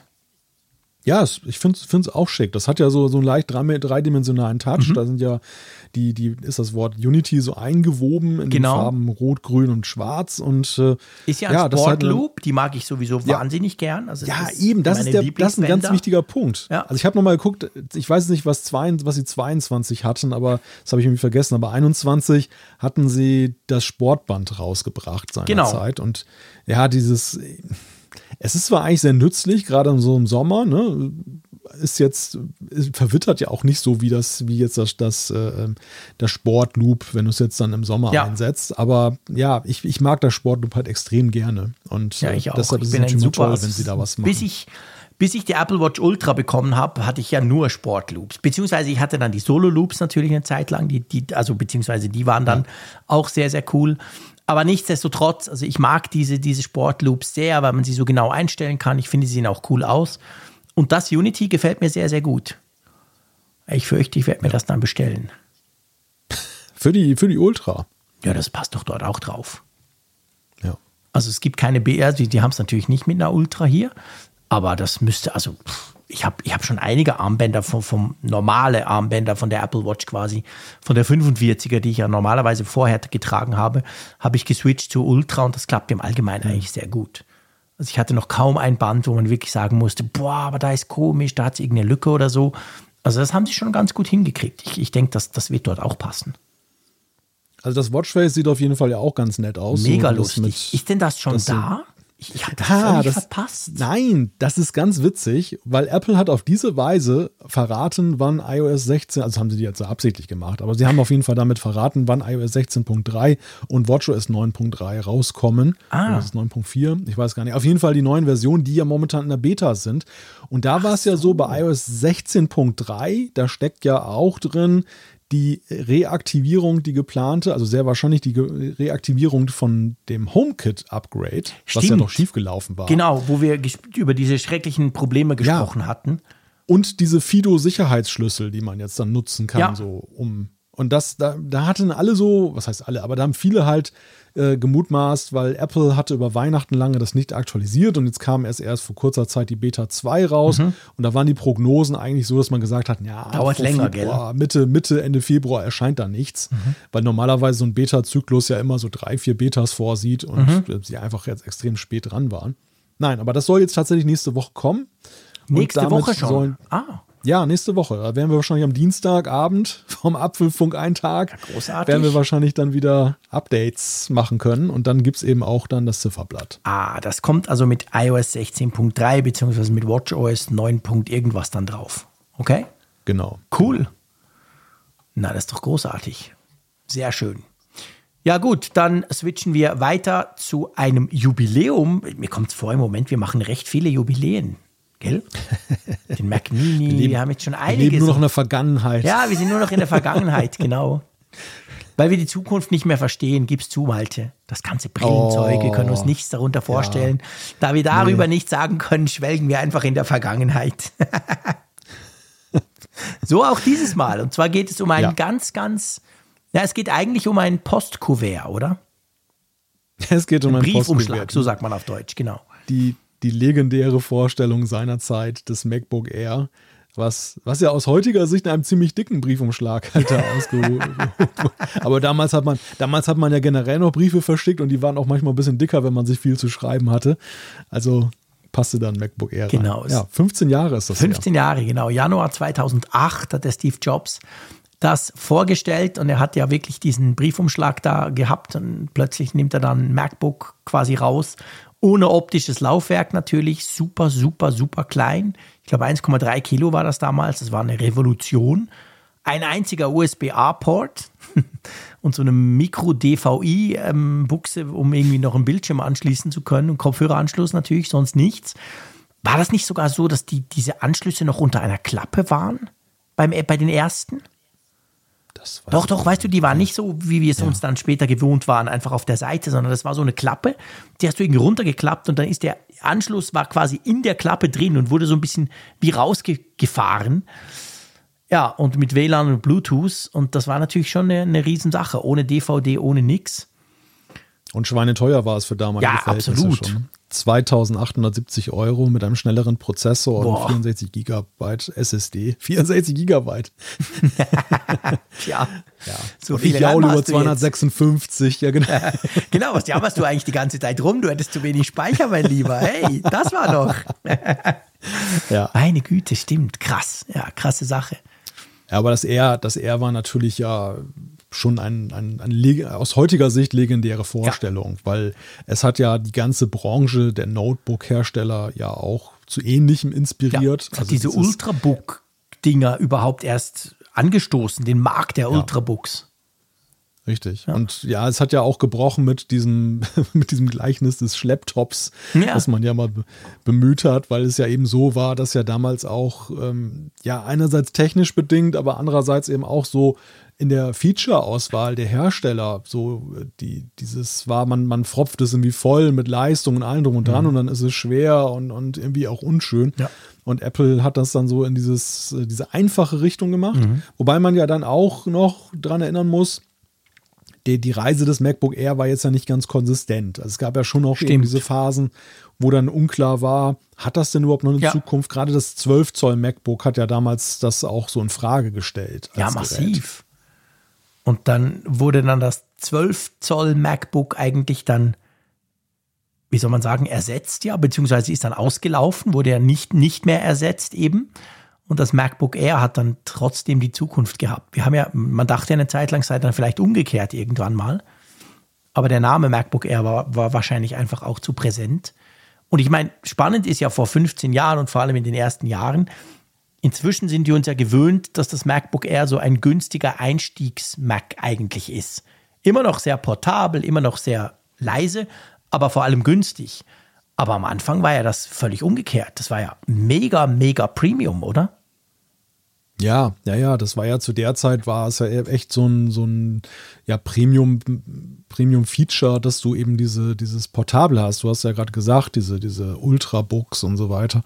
Ähm, das, das war damals was ganz Besonderes. Mhm, ganz genau. Also das war, hat, war eigentlich so, und ich meine, das ist ja in Teilen heute noch so, dass je kleiner, desto teurer. Also weil es halt schwierig ist zu bauen, weil es halt ja. schwierig ist, die ganze Technik so zu miniaturisieren. Und dann erst im Laufe der Zeit wurde es dann so quasi zum, ich sag's mal ein bisschen salopp, zum Studentencomputer, den sich der Student leisten konnte und darauf dann seine Arbeiten geschrieben hat. Aber am Anfang war das komplett umgekehrt. Hast du mal eins gehabt? Ich hatte tatsächlich mal dieses kleine Modell, was es ja auch Ach, das gab. 11 Zoll. Dieses, ja, ja. Das ganz, das, ganz das, kleine, genau. Das habe ich mal Krass. irgendwann günstig nach ein paar Jahren, nachdem das erschienen war, bei eBay geschossen. Und ähm, ich fand das, ich fand das wirklich niedlich. Also es war das der, war, ich, mein, ich glaube, niedlich war genau der richtige Ausdruck. Das war, glaube ich, niedlich.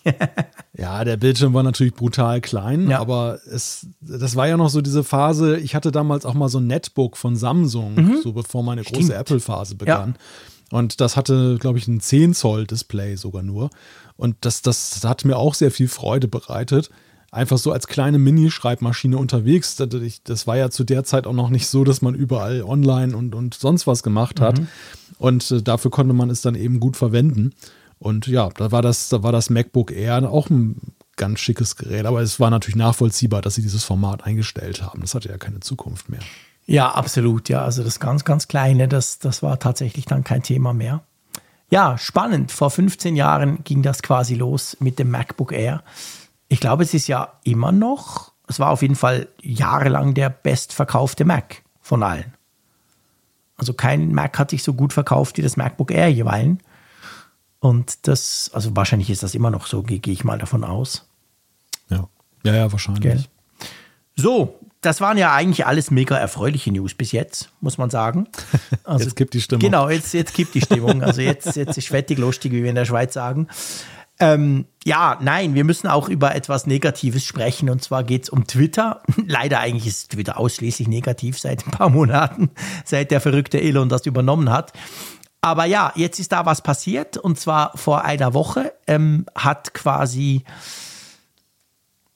also man muss vielleicht vorne anfangen. Du kannst ja, du musst ja nicht zwingen, oder bis vor einer Woche musstest du ja nicht zwingend die Twitter-eigene App nutzen auf deinem Smartphone, sondern du konntest ja auch andere Clients nutzen. Und glaube ich, wir beide haben ja Tweetbot auch immer wieder genutzt. Das ist ein, ein Client, den es schon lange gibt, der halt so ein bisschen gewisse Dinge anders macht, gewisse Dinge besser macht, finde ich.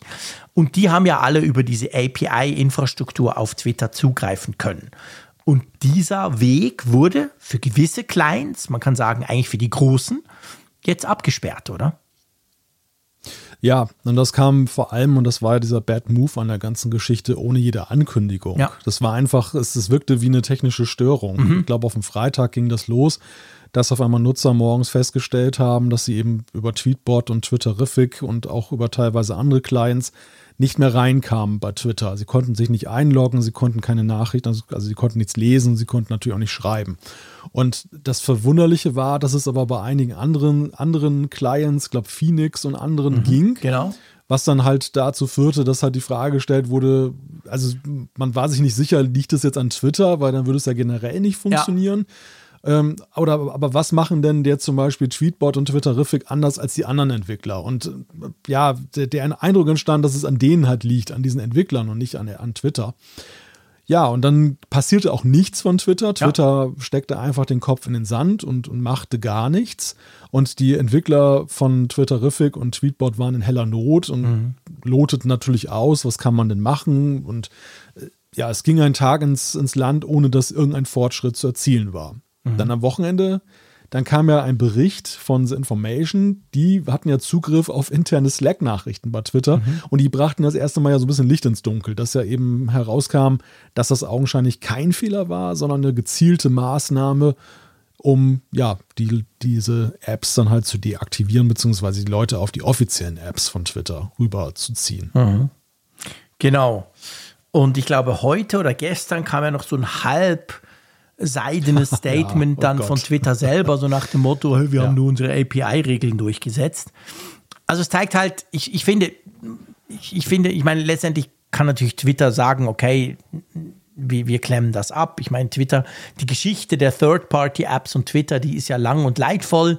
Da gab es schöne Episoden und da gab es auch ganz schreckliche Episoden. Also es gab ja auch schon, dass das kaum mehr möglich war oder mega teuer. Es gab ja auch, also es ist ja auch jetzt so, für so große Clients wie Tweetbot ist das nicht gratis, da auf Twitter zuzugreifen. Die müssen zahlen quasi für so Tokens, dass sie genug Nutzer auf Twitter bringen über ihre eigenen Apps. Das kostet die was. Also das war ja ein Hin und Her eigentlich, die ganze Geschichte. Aber ich bin völlig bei dir. Was ich eigentlich wirklich am erbärmlichsten finde, ist, dass man das einfach nicht kommuniziert.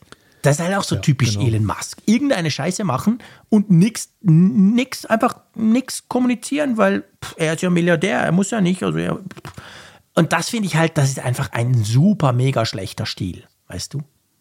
Ja, das, das ist auch etwas, was mich so ein bisschen daran ärgert, wie dieses Thema auch aufgegriffen wird von der Öffentlichkeit. Denn diese Differenzierung ist ja sehr wichtig. Man kann sich darüber streiten, ob, ob äh, Twitter gut daran tut, dass sie diese API aufrechterhalten. Das, das kommt ja so aus dem Zeitalter, als eben man einen Basisdienst bereitgestellt hat, so das RSS-Zeitalter, ne? Mhm. Und du hattest Schnittstellen und jeder konnte sich seinen Client nehmen, der dann. Weiß, es gab ja gar keine Twitter-App am Anfang. Das darf man ja nicht vergessen. Ja. Also 2006, ja, als Twitter richtig. gestartet ist, war ja das so eine SMS-Geschichte. Drum auch die ursprünglichen genau. 140 Zeichen. Und dann gab es ja keine Apps, aber es gab eben die Möglichkeit, dass du drauf zugreifen kannst. Und dann, wie hieß das? Tweety war doch diese super berühmte App, die auch dieses Pull to Refresh überhaupt erfunden hat. Der wurde ja dann gekauft von, von ähm, Twitter und daraus entstand dann im Laufe der Zeit die offizielle Twitter-App. Aber also rein geschichtlich gesehen sind, haben, haben ja eigentlich überhaupt erst diese Apps und diese offenen Schnittstellen dazu geführt, dass Twitter so populär wurde. Klar, das ist schon Jahre her. Das ist inzwischen schon lange nicht mehr so. Die Twitter-App gibt es ja schon lange. Also Twitter wollte das schon lange anders handhaben, aber ja. die haben eine lange Geschichte zusammen, all die. Ja, die haben eine lange Geschichte und normalerweise, sag ich mal, wenn sie die Community pflegen wollen, dann wäre es wahrscheinlich auch überlegenswert, dann diese Geschichte nicht zu beenden. Aber ja. ich kann es natürlich unternehmerisch verstehen, dass ein, ein angeschlagenes Unternehmen wie Twitter überlegt, dass es seine Monetarisierungsstrategie voll auf Werbung macht und dann eben auch dafür sorgen will, dass die Nutzer, und ich meine, die, die diese Third-Party-Apps nutzen, sind ja meistens Power-Nutzer. Das heißt, Absolut. das sind ja auch die Haupt, ja. Hauptadressaten äh, für die Werbung. Da so zu tun, ja, ist nur Nische. Nein, das ist eben nicht die Nische, das ist das wichtigste Publikum, genau. was, was sich da tummelt. Ja. Also das, unternehmerisch kann ich das völlig verstehen, auch wenn ich da keine Sympathien für empfinde. Ja, ja klar. Was mich, Was mich, nur, was mich nur wirklich verärgert ähm, und auch mit Blick auf die Gleichgültigkeit vieler Menschen da draußen. Es zeigt auch sehr viel so über die Art und Weise, wie, man bestimmte Dinge heutzutage so hinnimmt dass man das okay findet und gut heißt, dass sich so ein Unternehmen auf so eine Schweinetour benimmt, wie ja. Twitter das da gemacht ja. hat. Und dass, eine, und dass einige das noch cool finden und meinen, das sei ein geiler ja, neuer Stil, den Elon Musk da eingeführt genau. hat. Wo, da kriege ich echt Kopfschmerzen. Das, das ist für mich. Diese durchgeknallten Musk-Fans, ja. die, sorry, die sind einfach nicht ganz dicht ja, auf der anderen Seite habe ich manchmal den Eindruck, quantitativ, dass das zunimmt. Ja, ja. Also, dass, dass, ja, dass, dass dieser Schwachsinn halt so irgendwie salonfähig geworden das, ist. Das und ist zu befürchten. Das macht mir Sorgen. Aber weißt du, was das mir macht mir Sorgen mit ist? Blick auf den Zustand. Ich finde es ja. wichtig, das ist ein guter Punkt, dass du sagst, dass die, die diese Third-Party-Apps genutzt haben, ja vor allem Power-Nutzer sind. Mir ist wirklich aufgefallen, ähm, dass also gefühlt fast alle, das ist natürlich völlig nicht quantifizierbar und wahrscheinlich übertrieben, aber sehr viele davon haben jetzt genau das zum Anlass genommen, rüber zu Mastodon zu wechseln, wenn sie nicht sowieso schon da waren. Also ich kenne einige, die haben gesagt, hey, aber wenn ich mit Tweetbot nicht mehr auf Twitter zugreifen kann, ist Twitter für mich tot. Und gerade der Entwickler Tweetbot, die haben es ja clever gemacht, die sind ja an Ivory dran, das ist ja quasi ein, ein Mastodon-Client, der natürlich sehr viel mit Tweetbot gemein hat, auch in der Bedienung der jetzt natürlich vorgezogen wird. Die wollen das in den nächsten paar Wochen auch final veröffentlichen, weil sie jetzt natürlich merken, okay, ihr Geschäftsmodell bei Twitter scheint tot zu sein. Also ähm, diese Power-Nutzer, die sind jetzt nicht zwingend alle wieder einfach ganz normal zur, zur Twitter-App zurückgewechselt. Ja, es ist halt ein weiteres Mosaiksteinchen, was gerade diese wichtige Klientel halt dann Mastodon äh, ja. zuspielt, kann man gewisserweise schon sagen. Ja, genau. Und und auch das äh, ja, wirft natürlich ein Fragezeichen auf, ob das unternehmerisch schlau ist, diesen Schritt so, so zu gehen. Also das, äh, da habe ich, hab ich viele Fragezeichen, ja. ob das wirklich. Äh, weißt du, was ich halt auch nie was, begriffen habe? Ich meine, ich, ich, es gibt ja auch einige, gebe ich zu, das war natürlich cool bei den Third-Party-Clients. Es gab ja keine Werbung. Du hast ja dort keine Werbung gesehen, weil die Werbung hat Twitter ja nicht über die API ausgespielt, sondern nur in der eigenen Twitter-App angezeigt. Und das war zum Beispiel so eine Geschichte, da habe ich mich immer gefragt, warum machen sie das eigentlich nicht? Warum zu Geier? Ich meine, das war ja nicht so, dass Tweetbot die Werbung blockiert hat, sondern die Werbung kannst du über APIs nicht abrufen. Das war nicht so vorgesehen bei Twitter. Hm. Das hätten sie ja zum Beispiel mal tun können. Weil natürlich kannst du sagen, ja, aber jeder, der so ein Third Party, so eine andere App nutzt, der sieht natürlich die Werbung nicht, mit dem mache ich überhaupt kein Geld. Also ich verstehe das unternehmerisch durchaus. Aber man hätte ja da mal was dran machen können. Also Twitter kann ja die Regeln bestimmen, wie auf den Eigendienst zugegriffen. Man hätte es ja nicht einfach abstellen müssen. Es hätte sicher noch andere Wege gegeben. Ja, ja, das ist sicherlich eine Überlegung wert. Ich, ich frage mich gerade, ob das publizistisch irgendwelche Auswirkungen gehabt hätte oder ob dann auch Begehrlichkeiten entstanden wären, dass die, dass die App-Entwickler gesagt hätten, ich möchte dann aber auch partizipieren an den Einnahmen, die ihr durch Werbung macht, wenn ihr das darüber ausspielt. Ja, Kai, es muss irgendeinen so Grund haben, weil ich habe mich jahrelang gefragt, warum sie das eigentlich nicht machen. Also irgend, irgend, da muss noch irgendeinen Stolperstein geben, da hast du schon recht. Also ich, ich wüsste tatsächlich gerne, und das macht es ja noch, noch äh, schwieriger, finde ich, in der Vorgehensweise. Du hast es ja schon gesagt, Apple, äh, ich sag mal Apple, Twitter hat irgendwann ja diese Umstellung gemacht, dass sie eben gesagt haben, großvolumige Apps. Ja oder die, die ein großes Volumen an Abrufen haben von der API, müssen dafür zahlen. Genau. Und äh, mir ist nicht so ganz klar, was da eigentlich wirklich daraus geworden ist und ob mhm. heute noch in großem Maße gezahlt wird. Aber wenn das so ist, dann ist es ja auch nochmal etwas anderes, wenn dann einfach dieser Dienst so eingestellt wird. Es gibt mhm. ja letztendlich ja auch eine gewisse Verpflichtung, moralisch wie als Business, dann eben auch diese Leistung zu liefern. Und du kannst doch nicht einfach dann die Leistung einstellen und sagen, ja, gut, ja, Pech gehabt, ohne, ich mein, du hast völlig recht, aber du, du kennst ja Musk, so, so tickt der ja nicht. Ich meine, der verkauft ja. ja auch Elektroautos, wo er irgendwelche Parksensoren rausnimmt, ohne irgendjemandem was zu sagen. Du kriegst dann dein Auto, du guckst das vorne an und denkst, hä, komisch, da fehlt irgendwas dann merkst du, ah, scheiße, wenn ich da rumparke, dann piepst nichts mehr, da passiert gar nichts. Und dann findest du raus im Nachhinein, ja, irgendwann, vielleicht, eventuell mal, kommt dann mal ein Software-Update. Ah, nee, das ist aber noch nicht da. Also fahren seit Monaten Leute rum, die fahren ein 80.000 Franken Auto und können aber nicht richtig einparken, weil die diese Sensoren nicht mehr haben. Weißt du? Also das ist halt einfach Elon Musk. Der macht einfach dem scheißegal, was die anderen von ihm halten. Beziehungsweise was die mhm. generell davon halten. Also ich glaube, das ist halt so ganz typisch für ihn. Und das ist bei Twitter jetzt denke ich auch, genau sowas. Der hat gesagt, hey, was ist denn das für eine Scheiße? Das kostet uns was, stellt den Mist ab, Punkt.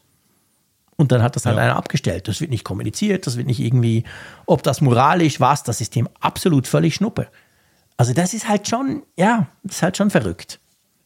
Aber gut, eben, ja. es ist ein Nischenthema, da hast du absolut recht. Die meisten Twitter-Nutzer, die überwältigende Mehrheit der Twitter-Nutzer, denen ist das grundsätzlich egal. Die nutzen sowieso die normale Twitter-App.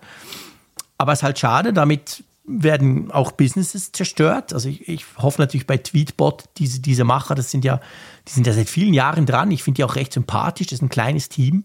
Ich hoffe, die können das irgendwie dann mit Ivory auf Mastodon an diesen Erfolg anknüpfen und damit Geld verdienen. Aber die von Twitterific zum Beispiel, weiß ich nicht, was die daneben noch groß machen. Also ja, ist dann halt einfach plötzlich vorbei, von einem Tag auf den anderen. Ja, das ist natürlich eine Gefahr, der du dich immer aussetzt, Klar. wenn du dich von großen Diensten Logisch. abhängig machst. Denn genauso gut hätte Twitter ja auch, und das war ja lange die Strategie von Twitter, die Twitter-App attraktiver zu machen als die Dritt-Apps. Mhm mit zusätzlichen Features, genau. die die nicht darstellen können. Nimm nur mal dieses Audionetzwerk dann, dass ja. du da jetzt so als diese Clubhouse-Alternative genau. oder ich weiß gar nicht, wie es mit Live-Videos war, ob du die auch über Tweetbot und Co. gucken konntest, die ja auch Twitter, also Twitter hatte viele Ansätze, ja ihre eigenen nativen Apps attraktiver zu machen, aber das ähm, also das ist auf jeden Fall das Risiko, dem du dich Klar, aussetzt, dass du dann halt irgendwann outdated Stimmt. bist. Aber ja, ich finde halt trotzdem, und deshalb ist es halt auch, es strahlt über die Nische hinaus, weil es geht ja nicht nur hier darum, dass jetzt ein paar enttäuschte iOS-Nutzer halt ihre Lieblings-Apps nicht mehr nutzen können, sondern ich finde, das ist ja letztendlich ein Stil, der eben hier in den Tag gelegt wird, der ja ausstrahlt auf alles andere auch. Ja. Und der, der ja auch das Vertrauen in Twitter als Netzwerk noch weiter untergräbt, als es ohnehin schon war. Ja. Weil du ja. Das ist so. Weil es ist ja, es ist ja einfach nichts mehr sicher. Dort. Nein, Punkt. wirklich nicht. Ja, da hast du absolut recht. Also da ist alles, was gestern galt, gilt morgen nicht mehr. Und wenn es dann, wenn was Neues gilt, weißt du auch nicht, wie lange das überhaupt noch gilt. Also das ist schon, ja, das ist halt ein, ein sehr schwieriger Ort geworden letztendlich. Und ich muss wirklich sagen, also ich bin, ich bin sehr froh, dass ich, dass ich, dass, dass wir quasi auf Mastodon uns ja so eine eigene kleine Instanz gebastelt haben, wo wir unterwegs sind. Ich führe dort inzwischen super spannende ähm, Diskussionen.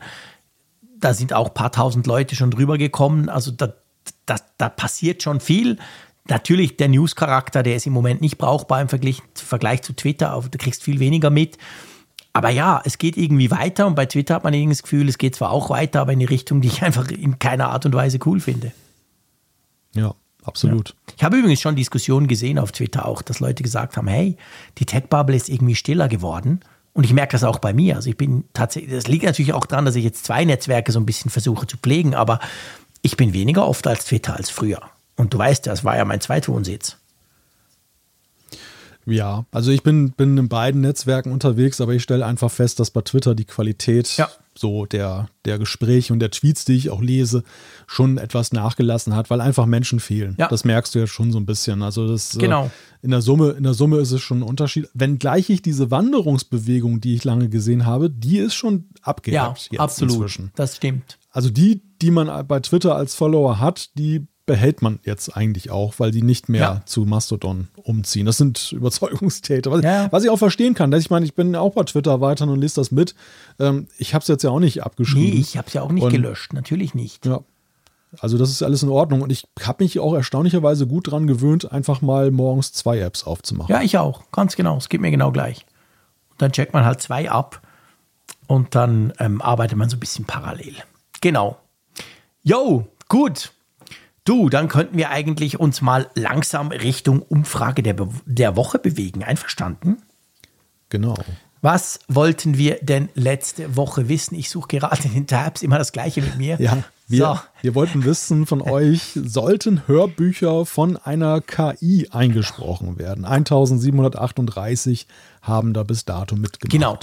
Und es haben gesagt, mit 36,2 Prozent kommt drauf an, wovon dann aber 35 Prozent ganz nah hinten dran gesagt haben, nein, auf gar keinen Fall. Nur 18,8 fanden ja kein Problem und 10 Prozent haben gesagt, weiß ich nicht. Also, ja, wie soll man das? Schon ein Drittel sagt ganz klar nein. Ein Drittel ein bisschen mehr sagt, ja, müsste man halt mal gucken, kommt drauf an. Das kann natürlich alles bedeuten. Aber so die richtigen Befürworter sind schon nicht so zahlreich, oder? Nein, also ich, ich höre schon sehr viel Skepsis ja. einfach raus. Aber gut, ich meine, auf der anderen Seite ist die Frage, wie viele Prozent müssen es sein, damit es für Apple relevant ist. Ne? Also vielleicht sind diese knapp 20 Prozent ja schon Stimmt. genug Leute, um zu sagen, dass das dann eben einen Nutzen entfaltet. Ja, und wir haben dazu auch, das wird dann irgendwann mal in den nächsten Folgen kommen, wir haben einiges cooles Feedback bekommen dazu. Ich sage dann nachher noch was zu meinem Feedback dazu, aber ähm, von dem her, das, das, das hat schon zu Diskussionen angeregt, eben auch die Idee, dass das so sein könnte. Also da haben uns einige von euch auch spannende Dinge geschrieben. Und eben die Frage, die haben wir auch diskutiert im Podcast, war ja auch, dass, ob das wirklich zwingend jetzt die großen Hörbücher ersetzt, sondern ob es nicht vielleicht eher in die Richtung geht, dass es halt Hörbücher ermöglicht, die es vorher einfach gar nicht gab. Und dann, so ja, habe ich es mir halt so ein bisschen angeguckt, weißt du? Mein Ja ist so ein bisschen unter dem Aspekt gekommen. Ich habe nicht Ja geklickt, weil ja. ich dachte, ach komm, die blöden Schauspieler, who cares? Sondern ich habe gedacht, hey, aber dann gibt es Hörbücher, die sich halt nicht lohnen, die halt niemand macht, die es eben gar nicht gibt, die gibt es dann als Hörbücher. Genau. Dafür liest die halt irgendeine so KI vor. Das finde ich eigentlich grundsätzlich okay. Naja, und ich denke, das Meinungsbild, was wir hier sehen, was sicherlich auch ein Stück weit das allgemeine Meinungsbild widerspiegelt, wird Apple auch dazu motivieren, es genauso zu sehen. Dass sie, dass, ja. dass, dass sie ihm sagen, sie machen das dort, wo einfach absehbar ist, dass es das niemals als Hörbuch gegeben hätte. Und nicht mit der Absicht, da jetzt irgendwelche Künstler rauszusegeln, die das bislang eben gemacht haben. Ja. Bei den großen Titeln. Ja, ganz genau. Eben, das, das glaube ich auch. Das ist genau der Punkt. So, wir haben natürlich eine neue Umfrage der Woche. Genau, und wir wollen von euch wissen, was ist denn jetzt eigentlich euer Highlight der Neuvorstellung von Apple gewesen in diesem Januar 2023? Ganz gemeine Frage, denn ihr müsst euch auf eine Sache festlegen. Also genau. nichts von Multiple wegen Choice Multiple Choice. Hier wird knallhart ja. ausgewählt. Knallhart müsst ihr auswählen zwischen dem M2 Pro, dem M2 Max, dem Mac Mini M2 dem Mac Mini M2 Pro, dem MacBook Pro 14, dem neuen MacBook Pro 16 oder dem HomePod zweite Generation. Ihr könnt natürlich aber auch sagen, hey, laber, laber, kein Highlight dabei gewesen. Das geht auch. Man hätte ja spaßhalber unsere Nachbesprechung auch noch mit reinnehmen können in die Liste. Willst du das wirklich tun, mein Lieber? es, wird, es wird wahrscheinlich verheerend ausfallen, deshalb habe ich davon abgesehen. okay, alles klar. Nein, das machen wir natürlich nicht. Aber ja, könnt ihr uns auf jeden Fall sagen, es ist erstaunlich, ich gucke das jetzt so an und denke so, verrückter Januar. Jetzt ist der 18., jetzt ist dann gleich der 19. Januar, also irgendwie kurz nach Mitte. Wie soll das? Hä? Wie soll das nur weitergehen? Ja, äh, ne, ja, ja, okay, ja, so können wir uns auch sehen. Nee, aber ist doch verrückt, oder? Also, wann hatten wir das ja. jemals? Hatten wir doch nie. Den ersten Tagen des Jahres schon irgendwie diverse Neuvorstellungen. ist schon verrückt. Das Jahr fängt gut ja, an, oder? Fängt also, gut an, du, allerdings. Wir, wir haben buchstäblich nichts zu meckern. Nö, wir haben nichts zu meckern. Und das kommt selten genug vor. Stell dir mal vor, wenn ich nichts zu meckern habe. Ja, uh. genau. Das ist wirklich selten. Ja, da hast du recht. Jo, gut, dann lass uns doch noch zum Feedback kommen. Einverstanden?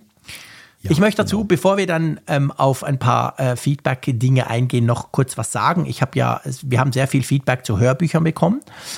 Einerseits zu dieser ganzen KI-Geschichte natürlich, andererseits aber auch, und das dann vor allem auf den sozialen Medien, natürlich auch zu meiner Aussage, dass ich nicht verstehen kann, wie man Hörbücher hört. Das war natürlich erwartbar gewesen. Ich war ja da eher un, ähm, undiplomatisch, sage ich mal. Und da haben mir einige geschrieben, und das fand ich natürlich super interessant, weil da habe ich tatsächlich nicht dran gedacht gehabt. Einige haben ja geschrieben, dass sie zum Beispiel blind sind oder dass sie aus gewissen Gründen nicht ein, etwas lesen können. Und das ist natürlich ein mega wichtiger Punkt, keine Frage. Und ich habe es natürlich mehr auf mich bezogen. Ich habe ja auch erklärt, dass ich nicht so der, ich bin da zu wenig ähm, geduldig, sage ich mal, um mir Hörbücher anzuhören, weil es mir zu lange dauert. Und weil ich Lesen für mich halt immer noch als, Le ich lese ja gern, aber eben dann lesen und dann klinke ich mich komplett aus und bin dann in sowas drin. Und beim Hörbuch wäre das wahrscheinlich bei mir anders. Das war so ein bisschen Grund. Aber es gab spannende Diskussionen, muss man ganz klar sagen. Viele haben auch gesagt, hey, du machst so lange Podcasts und hörst keine Hörbücher. Wie passt dann das zusammen? Passt wahrscheinlich nicht zusammen, oder? Ich weiß es nicht. Aber ich muss den Podcast ja nicht hören. Ich kann ihn machen. Das ist viel einfacher. Ja, ich, ich wollte gerade sagen, das, das weiß ich gar nicht mal. Das ist ja auch immer, ich bin auch manchmal mit der, mit der Erwartung konfrontiert, dass ich totaler Podcast-Insider bin. Schon, und, gell? Äh, irgendwie Stimmt. 100 Podcasts höre und alles Mögliche kenne, dass, dass Leute dann so ansprechen, das kennst du doch, du bist auch Podcaster. Genau. Ja, nein, ich habe ich hab iTunes nicht auswendig gelernt. so, so, weit, so weit geht Aber es dann doch spannend, nicht. dass du das sagst. Das geht mir auch immer so. Sie denken, ich kenne jeden Podcast der Welt, weil, also ich meine, das ist ja wie, du bist ja Journalist, du liest ja alles, oder? Du liest ja jede Publikation in Deutschland. Also, das finde ich ganz Ja, ja, witzig. genau. Ja, stimmt. Genau. Und ich meine, das ist ja in der Podcast-Welt, die ist so, so facettenreich und groß. Mhm.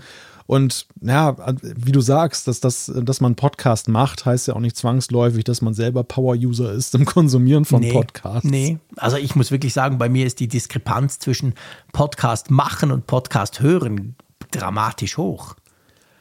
Ja, bei mir auch. Also äh, auch in einer Art und Weise, dass ich manchmal mir wünsche, es wäre ein bisschen Ja, anders. bei mir auch, ja, absolut. Ich, ich komme ja eigentlich aus so einer Mischkultur, dass ich irgendwie Kultur. gleich- ja, gleichermaßen Hörer, also Konsument war wie Macher Mhm. und oder aus oder eigentlich ein Hörer war, der gerne auch Macher sein wollte, weil ich irgendwie dachte, das muss ja lustig sein, Mhm. sowas zu tun. Und äh, bin aber jetzt zeitweise schon in so einem Modus, dass ich manchmal denke, ich höre gar nichts mehr. Ja. Und ich, ich mache, ich mache, dafür mache ich umso Ja, mehr. ja, genau. Und, äh, und irgendwie erscheint mir das manchmal auch ein bisschen komisch. geht mir aber auch weil, so. Ähm, Geht ja. mir genau gleich. Das- Also ich eben, ich, ich, ich mache den Podcast und, und das sind ja viele Stunden, aber ich höre, ich höre wirklich selten. Vor allem seit ich halt nicht mehr regelmäßig pendle, das ist ein ganz wichtiger Punkt. Ja, Also ich genau. habe so gewisse Spots, wo ich es wo ich's dann mache, wo ich mir Podcasts anhöre. Aber, aber das ist wirklich verhältnismäßig selten im Vergleich zu, dass wir da jede Woche so einen Podcast raushauen. Ja. Also ich würde einen Apfelfunk wahrscheinlich gar nicht Nee, ich schaffen. hätte keine Chance. Woche. Muss ich, muss ich an dieser Stelle mal Glück machen wir ihn, gestehen. dann wissen wir noch einigermaßen, was wir getan haben. Genau, dann müssen wir ihn nicht hören. Ich käme Ja, niemals wobei, nach mit zwei Stunden oder eineinhalb Stunden pro Woche. Keine Chance. Wobei, wenn wir dieses Gedankenspiel zu Ende führen, ist es ja so, was würden wir denn mit der Zeit machen, die wir das jetzt hier aufnehmen? Also in gewisser Weise. können Podcast invest- man, genau, man könnte sagen, wir investieren die Hörzeit ja in die Machtzeit. Stimmt, stimmt. Das könnte man natürlich tun. Und wir haben das Privileg, dass wir diese Folge als allererste gehört haben. Ja, genau, das haben wir definitiv. Da hast du völlig recht. es ist für uns zwar genauso live, wie wenn ihr es hört. Also es ist ja nicht so, dass wir uns vorher irgendwie extrem viele Gedanken darüber machen, sondern es entsteht einfach in der Zeit, wo wir das, wo wir das zusammen aufzeichnen. Aber ja, stimmt. Also ähm, wir machen das quasi, ähm, wir hören das als erste live. Und das ist eigentlich ganz lustig. Aber ja, ich würde auch nicht, also es ist auch oft, wenn dann Leute schreiben, hey, ich bin da. Es ist ja eigentlich auch ganz lustig beim Feedback. Wir kriegen viel Feedback, wo dann einer, wo sie dann schreiben, hey, oh, ich bin noch drei oder vier Folgen hinten drein oder hinterher. Und ich denke dann so immer, ja, hey, kein Wunder, ich hätte auch keine Chance, den Apfelfunk nachzuhören oder dem Apfelfunk hinterher zu hören, sagen wir es mal so. Aber wir sind ja immer ein bisschen voraus, das ist cool. Uns selber quasi. Zurück aus der Ja, Zukunft. nee, nee, du weißt, was ich meine. Also ich meine, wir sind ja immer, jetzt sind wir gerade am Produzieren, jetzt sind wir irgendwie bei zwei Stunden, jetzt gibt es da noch ein, vielleicht noch eine, eine Hörerzuschrift und so. Also das ist ja, wir sind immer am Ende unseres Podcasts, wenn du so willst. Da, wo wir gerade stehen. Aber magst du mal noch eine Zuschrift nehmen oder findest du, wir haben Ja. jetzt genug gequasselt? Nein, komm, einen machen wir noch. Einen machen wir noch. Hast du, einen- hast du einen Wunsch? Wunsch. Ähm, ja, nimm doch gleich mal den Sven, den ersten. Also den ersten, Ja. einfach auf unsere Liste, auf unserer sehr, sehr langen Liste. Genau. Und zwar Sven hat uns geschrieben, mein Name ist Sven, ich bin 13 Jahre alt und höre seit einem Jahr den Apfelfunk. Da ich nächstes Jahr ins Gymnasium gehen werde, brauche ich natürlich auch ein Arbeitsgerät. Nun bin ich mir nicht sicher, welches Gerät von Apple ich nehmen soll. Ich tendiere zu einem iPad 10 mit Stift und Magic Keyboard Folio. Was meint ihr? Hm. Ähm, Finde ich eine spannende Frage. Ähm, vielleicht generell, also er, er, er stellt ja gleich mal das iPad hin. Die Frage ist natürlich iPad oder Mac. Aber ich denke, in der Schule ist das iPad eigentlich recht clever. Ich weiß, dass ziemlich viele Schulen ein iPad nutzen. Also bei uns zum Beispiel hier auch, je nach Stufe dann. Irgendwann haben sie dann auch Windows-Laptops zum Teil. Aber wie ist das bei euch? Habt ihr auch, ihr habt auch iPads in den Schulen zum Teil, oder? Hatten wir auch im Apfelfunk am Hörer ja. schon, oder? Ja, ja, genau. Es, es gibt ja diese iPad-Klassen, ja. hieß das früher, und äh, teilweise haben die Schulen eben auch so Sets, dann, ja. die sie dann nutzen. Ja, genau. Also das iPad 10, sprich das neue, das aktuelle, mit dem Stift, dem komisch zu ladenden, kabelgebundenen Stift, sage ich jetzt mal, und dem Magic Keyboard Folio. Was hältst du von dieser Kombination? Also sie klingt nicht schlecht für mich. Äh, das, mhm.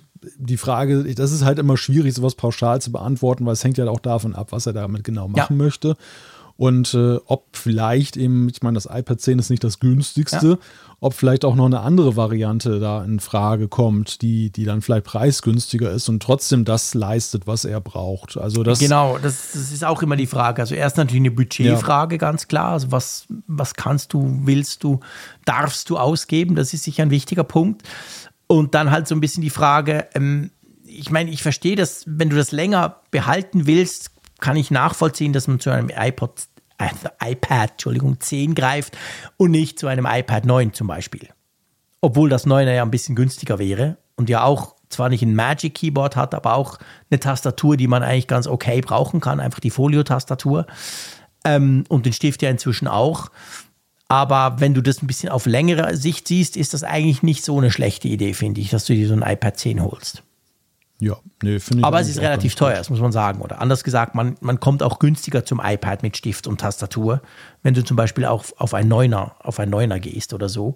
Oder man könnte natürlich auch probieren, wenn man das ein bisschen weiter spinnt, könnte man sich natürlich auch überlegen, ob du so ein iPad Air zum Beispiel noch kriegst. Weißt du, nicht das Neueste, sondern das ja, zweitneueste ja, ja, genau. oder so. Richtig, genau, das wäre Weil so meine die sind Idee dann, ich meine, die, die, unterscheiden sich vom iPad 10 nicht wirklich groß. Die haben sogar zum Teil einen besseren Bildschirm, weil er direkt dran laminiert ist. Das sieht ein bisschen cooler aus.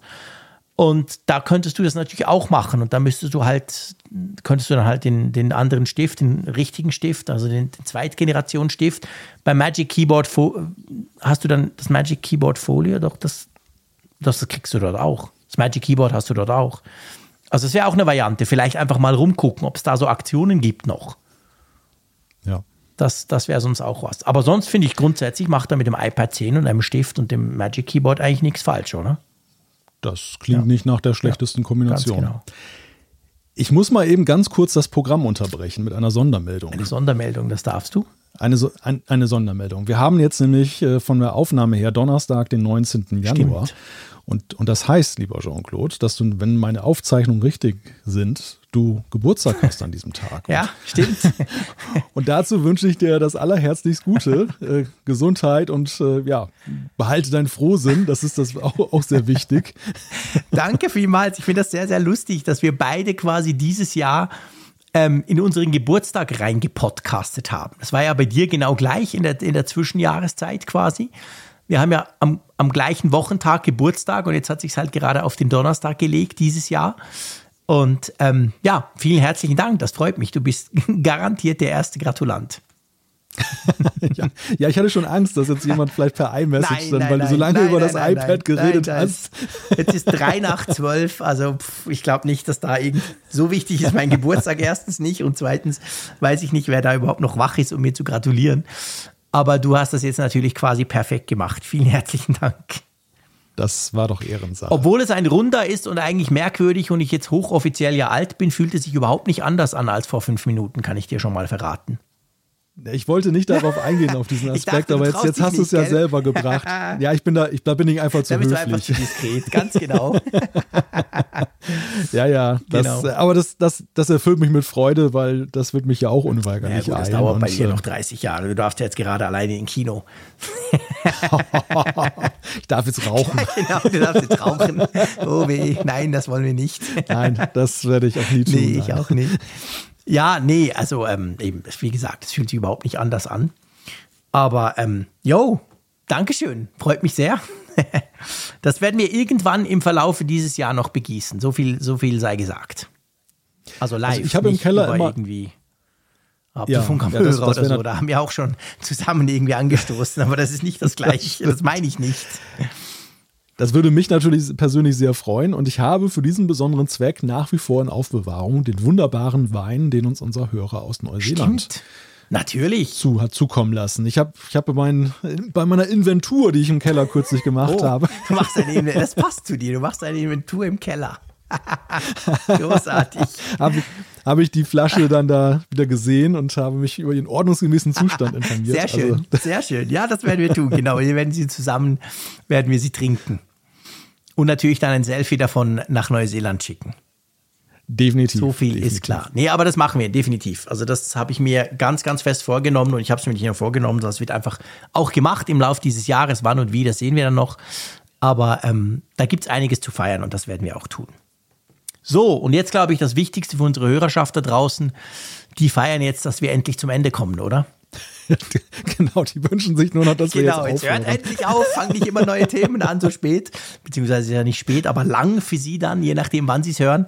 Drum machen wir jetzt einen Punkt unter die Apfelfunk-Ausgabe 363, lustige Zahl, by the way, 363.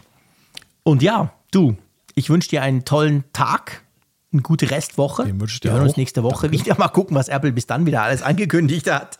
Wir werden es oh sehen. oh Und ich sage wie immer Tschüss aus Bern. Danke natürlich an unseren Sponsor Ferchau in dieser Woche. Wenn ihr da den Link sehen möchtet, dann geht einfach auch gerne in die Show Notes auf apfelfunk.com. Dort findet ihr den, wenn euch, ja, wenn ihr euch für die, die nächsten Karrierelevel interessiert. Ansonsten, ja, gab es auch für euch hoffentlich nicht zu meckern nach diesem Apfelfunk. Wenn dem so ist, dann hören wir uns gerne wieder nächste Woche hier. Bis dann. Tschüss von der Nordsee.